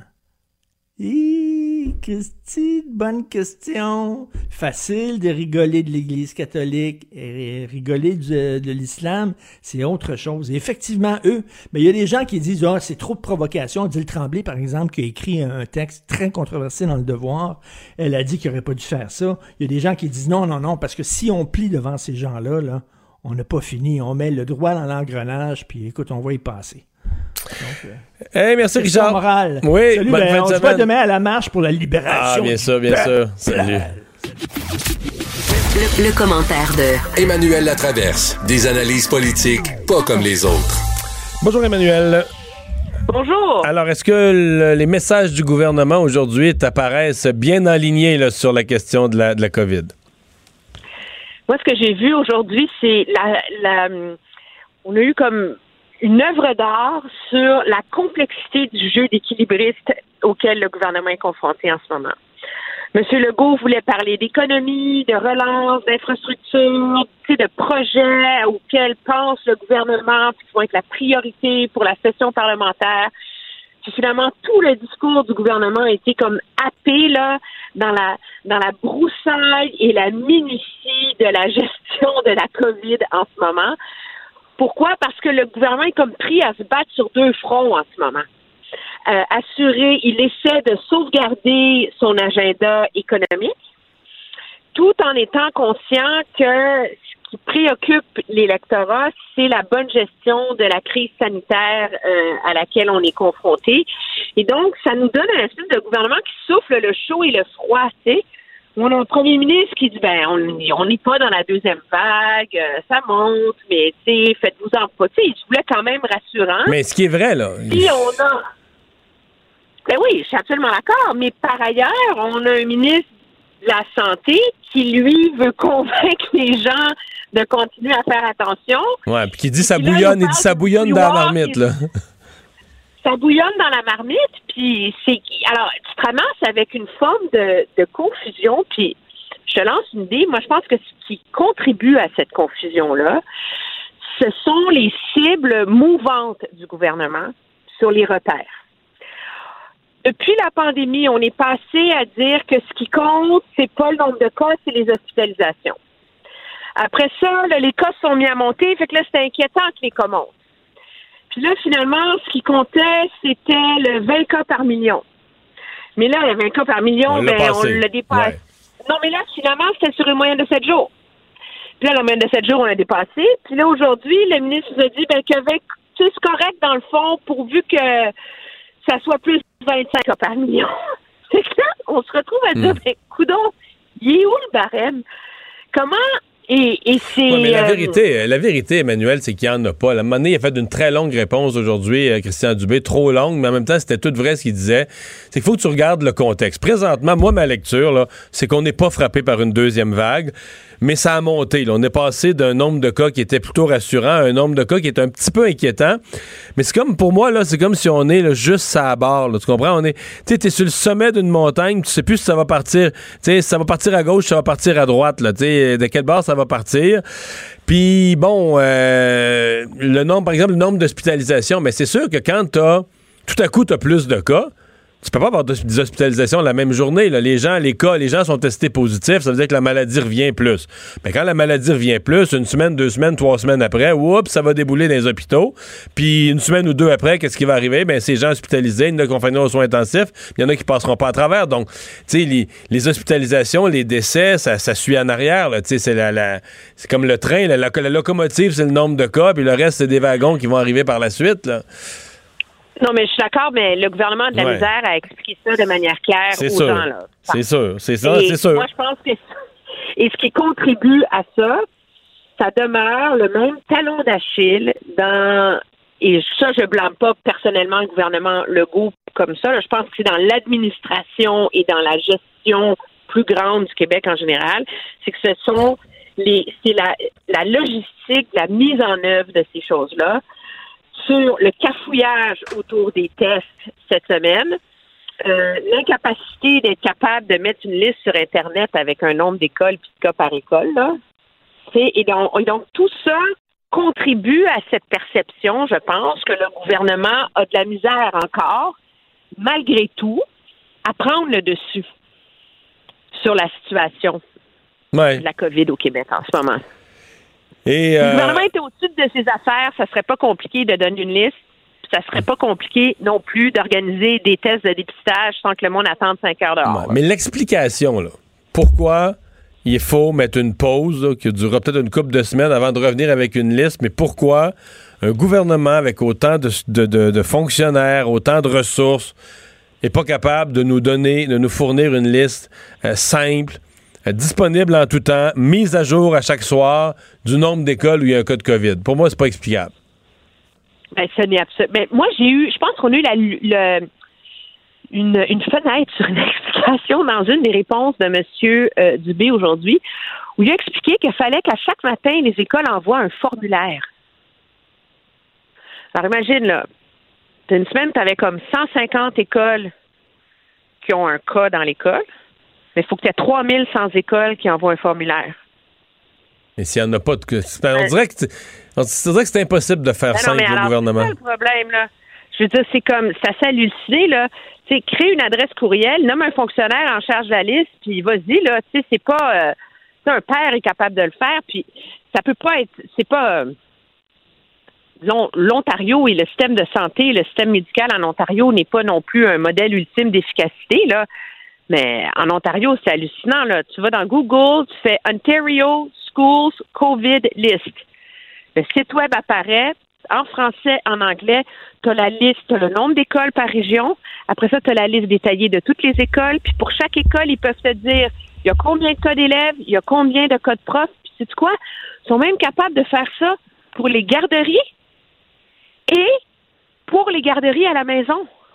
OK, même les services de garde en milieu familial. Mais Emmanuel, je disais, je disais tantôt à notre collègue Paul Larocque, là, c'est présentement, toi et moi, on parle d'un vin, mettons, là, le Kim Crawford. Bon, on peut savoir combien il y a de bouteilles à la succursale de la SAQ, de Chibougamau, puis à celle des îles de la Madeleine. Pour vrai, là, ils vont dire il reste neuf bouteilles, là. En direct sur le site de la SAQ, en, en 20 secondes, on va trouver ça.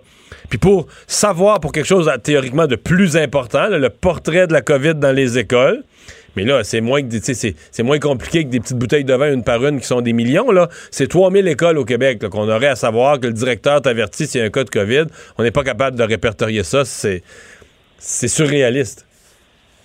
Oui, et ça contribue grandement, moi je pense, à miner la confiance des gens dans la capacité du gouvernement d'affronter cette deuxième crise, cette potentielle deuxième vague.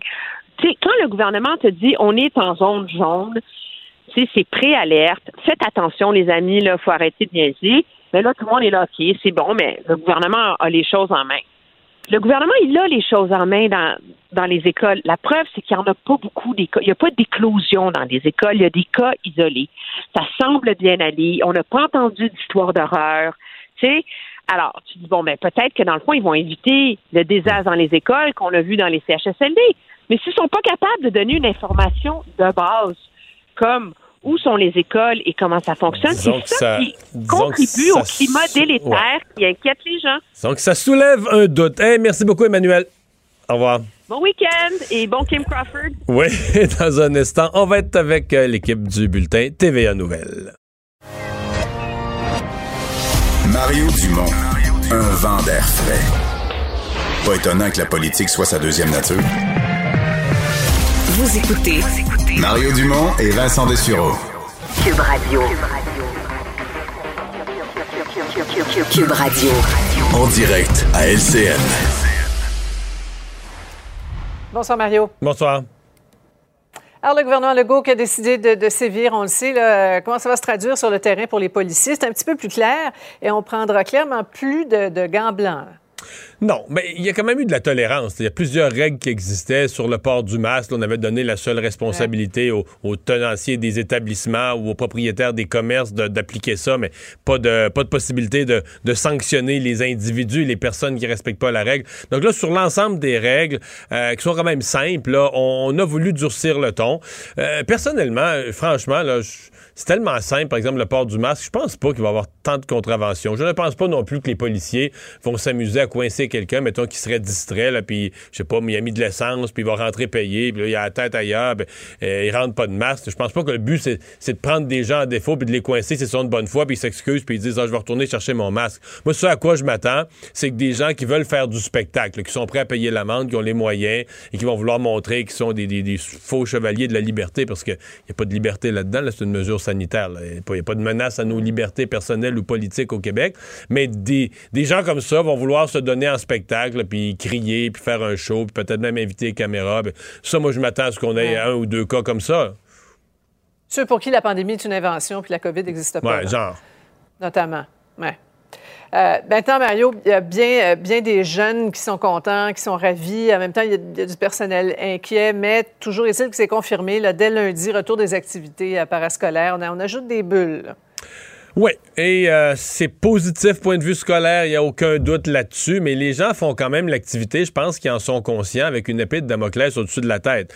Je dirais une épée de Damoclès individuelle et collective. Je m'explique. Individuelle dans le sens que si une personne, par exemple un joueur d'une équipe qui, est- dans le sport-études, revient avec la COVID, mais là, c'est fini pour son groupe. Ah, maintenant, ça met une pression pour les jeunes pour faire attention puis respecter la distanciation. Ben, parce que je pense pas qu'il y a aucun jeune qui va vouloir être le coupable d'avoir euh, mis fin à toute l'activité de sport-études de son groupe. Mais il y a aussi une, une épée de Damoclès collective parce que aujourd'hui, le gouvernement a précisé une chose. Donc, en zone verte, pas de problème, on reprend les activités scolaires, sport-études. En zone jaune aussi, donc pas d'exception pour les zones jaunes on reprend les activités. Mais on a bien précisé que si on tombe d'une région, tombe au code orange, là, à l'alerte orange, oups, là, c'est le genre d'activité, c'est en plein le genre d'activité qui va être menacé.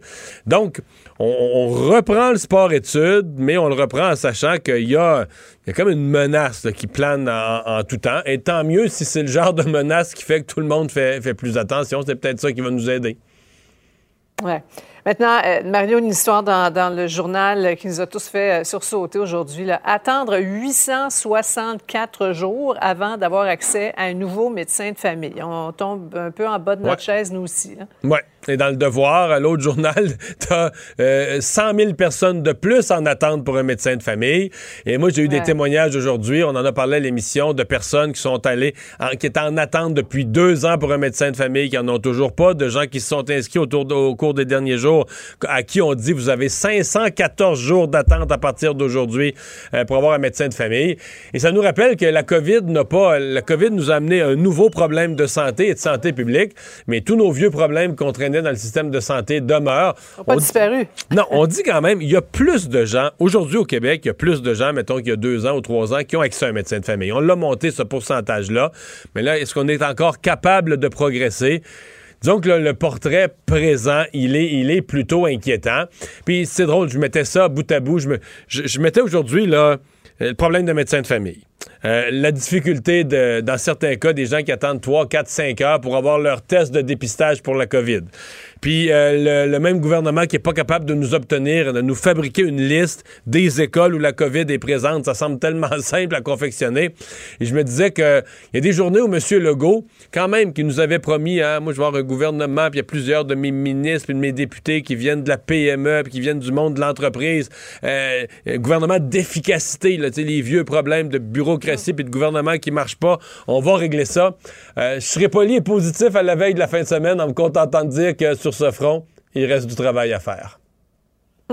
on, nous appelle des patients, hein, c'est ça? Hein? Ah, attendre, attendre, fait partie de notre réalité en matière de santé. Oui, merci beaucoup. bon week-end.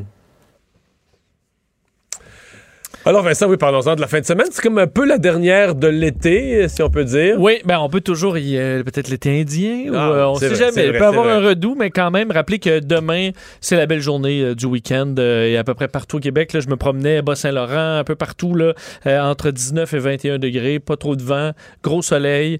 Dimanche, par contre, un petit peu moins sûr. Alors, euh, peut-être pour euh, faire de la cuisine pour la semaine, mais demain, c'est vraiment la journée pour sortir puis profiter du soleil. C'est vrai, mais c'est tellement ça rendu à ce oui, dimanche, hein? dimanche, quand il fait pas beau, tu fais du ménage pour la cuisine de la semaine. Là, t'es avancé. T'es avancé. merci Vincent, merci à vous d'avoir été là. On se retrouve lundi 15h30. Cube Radio.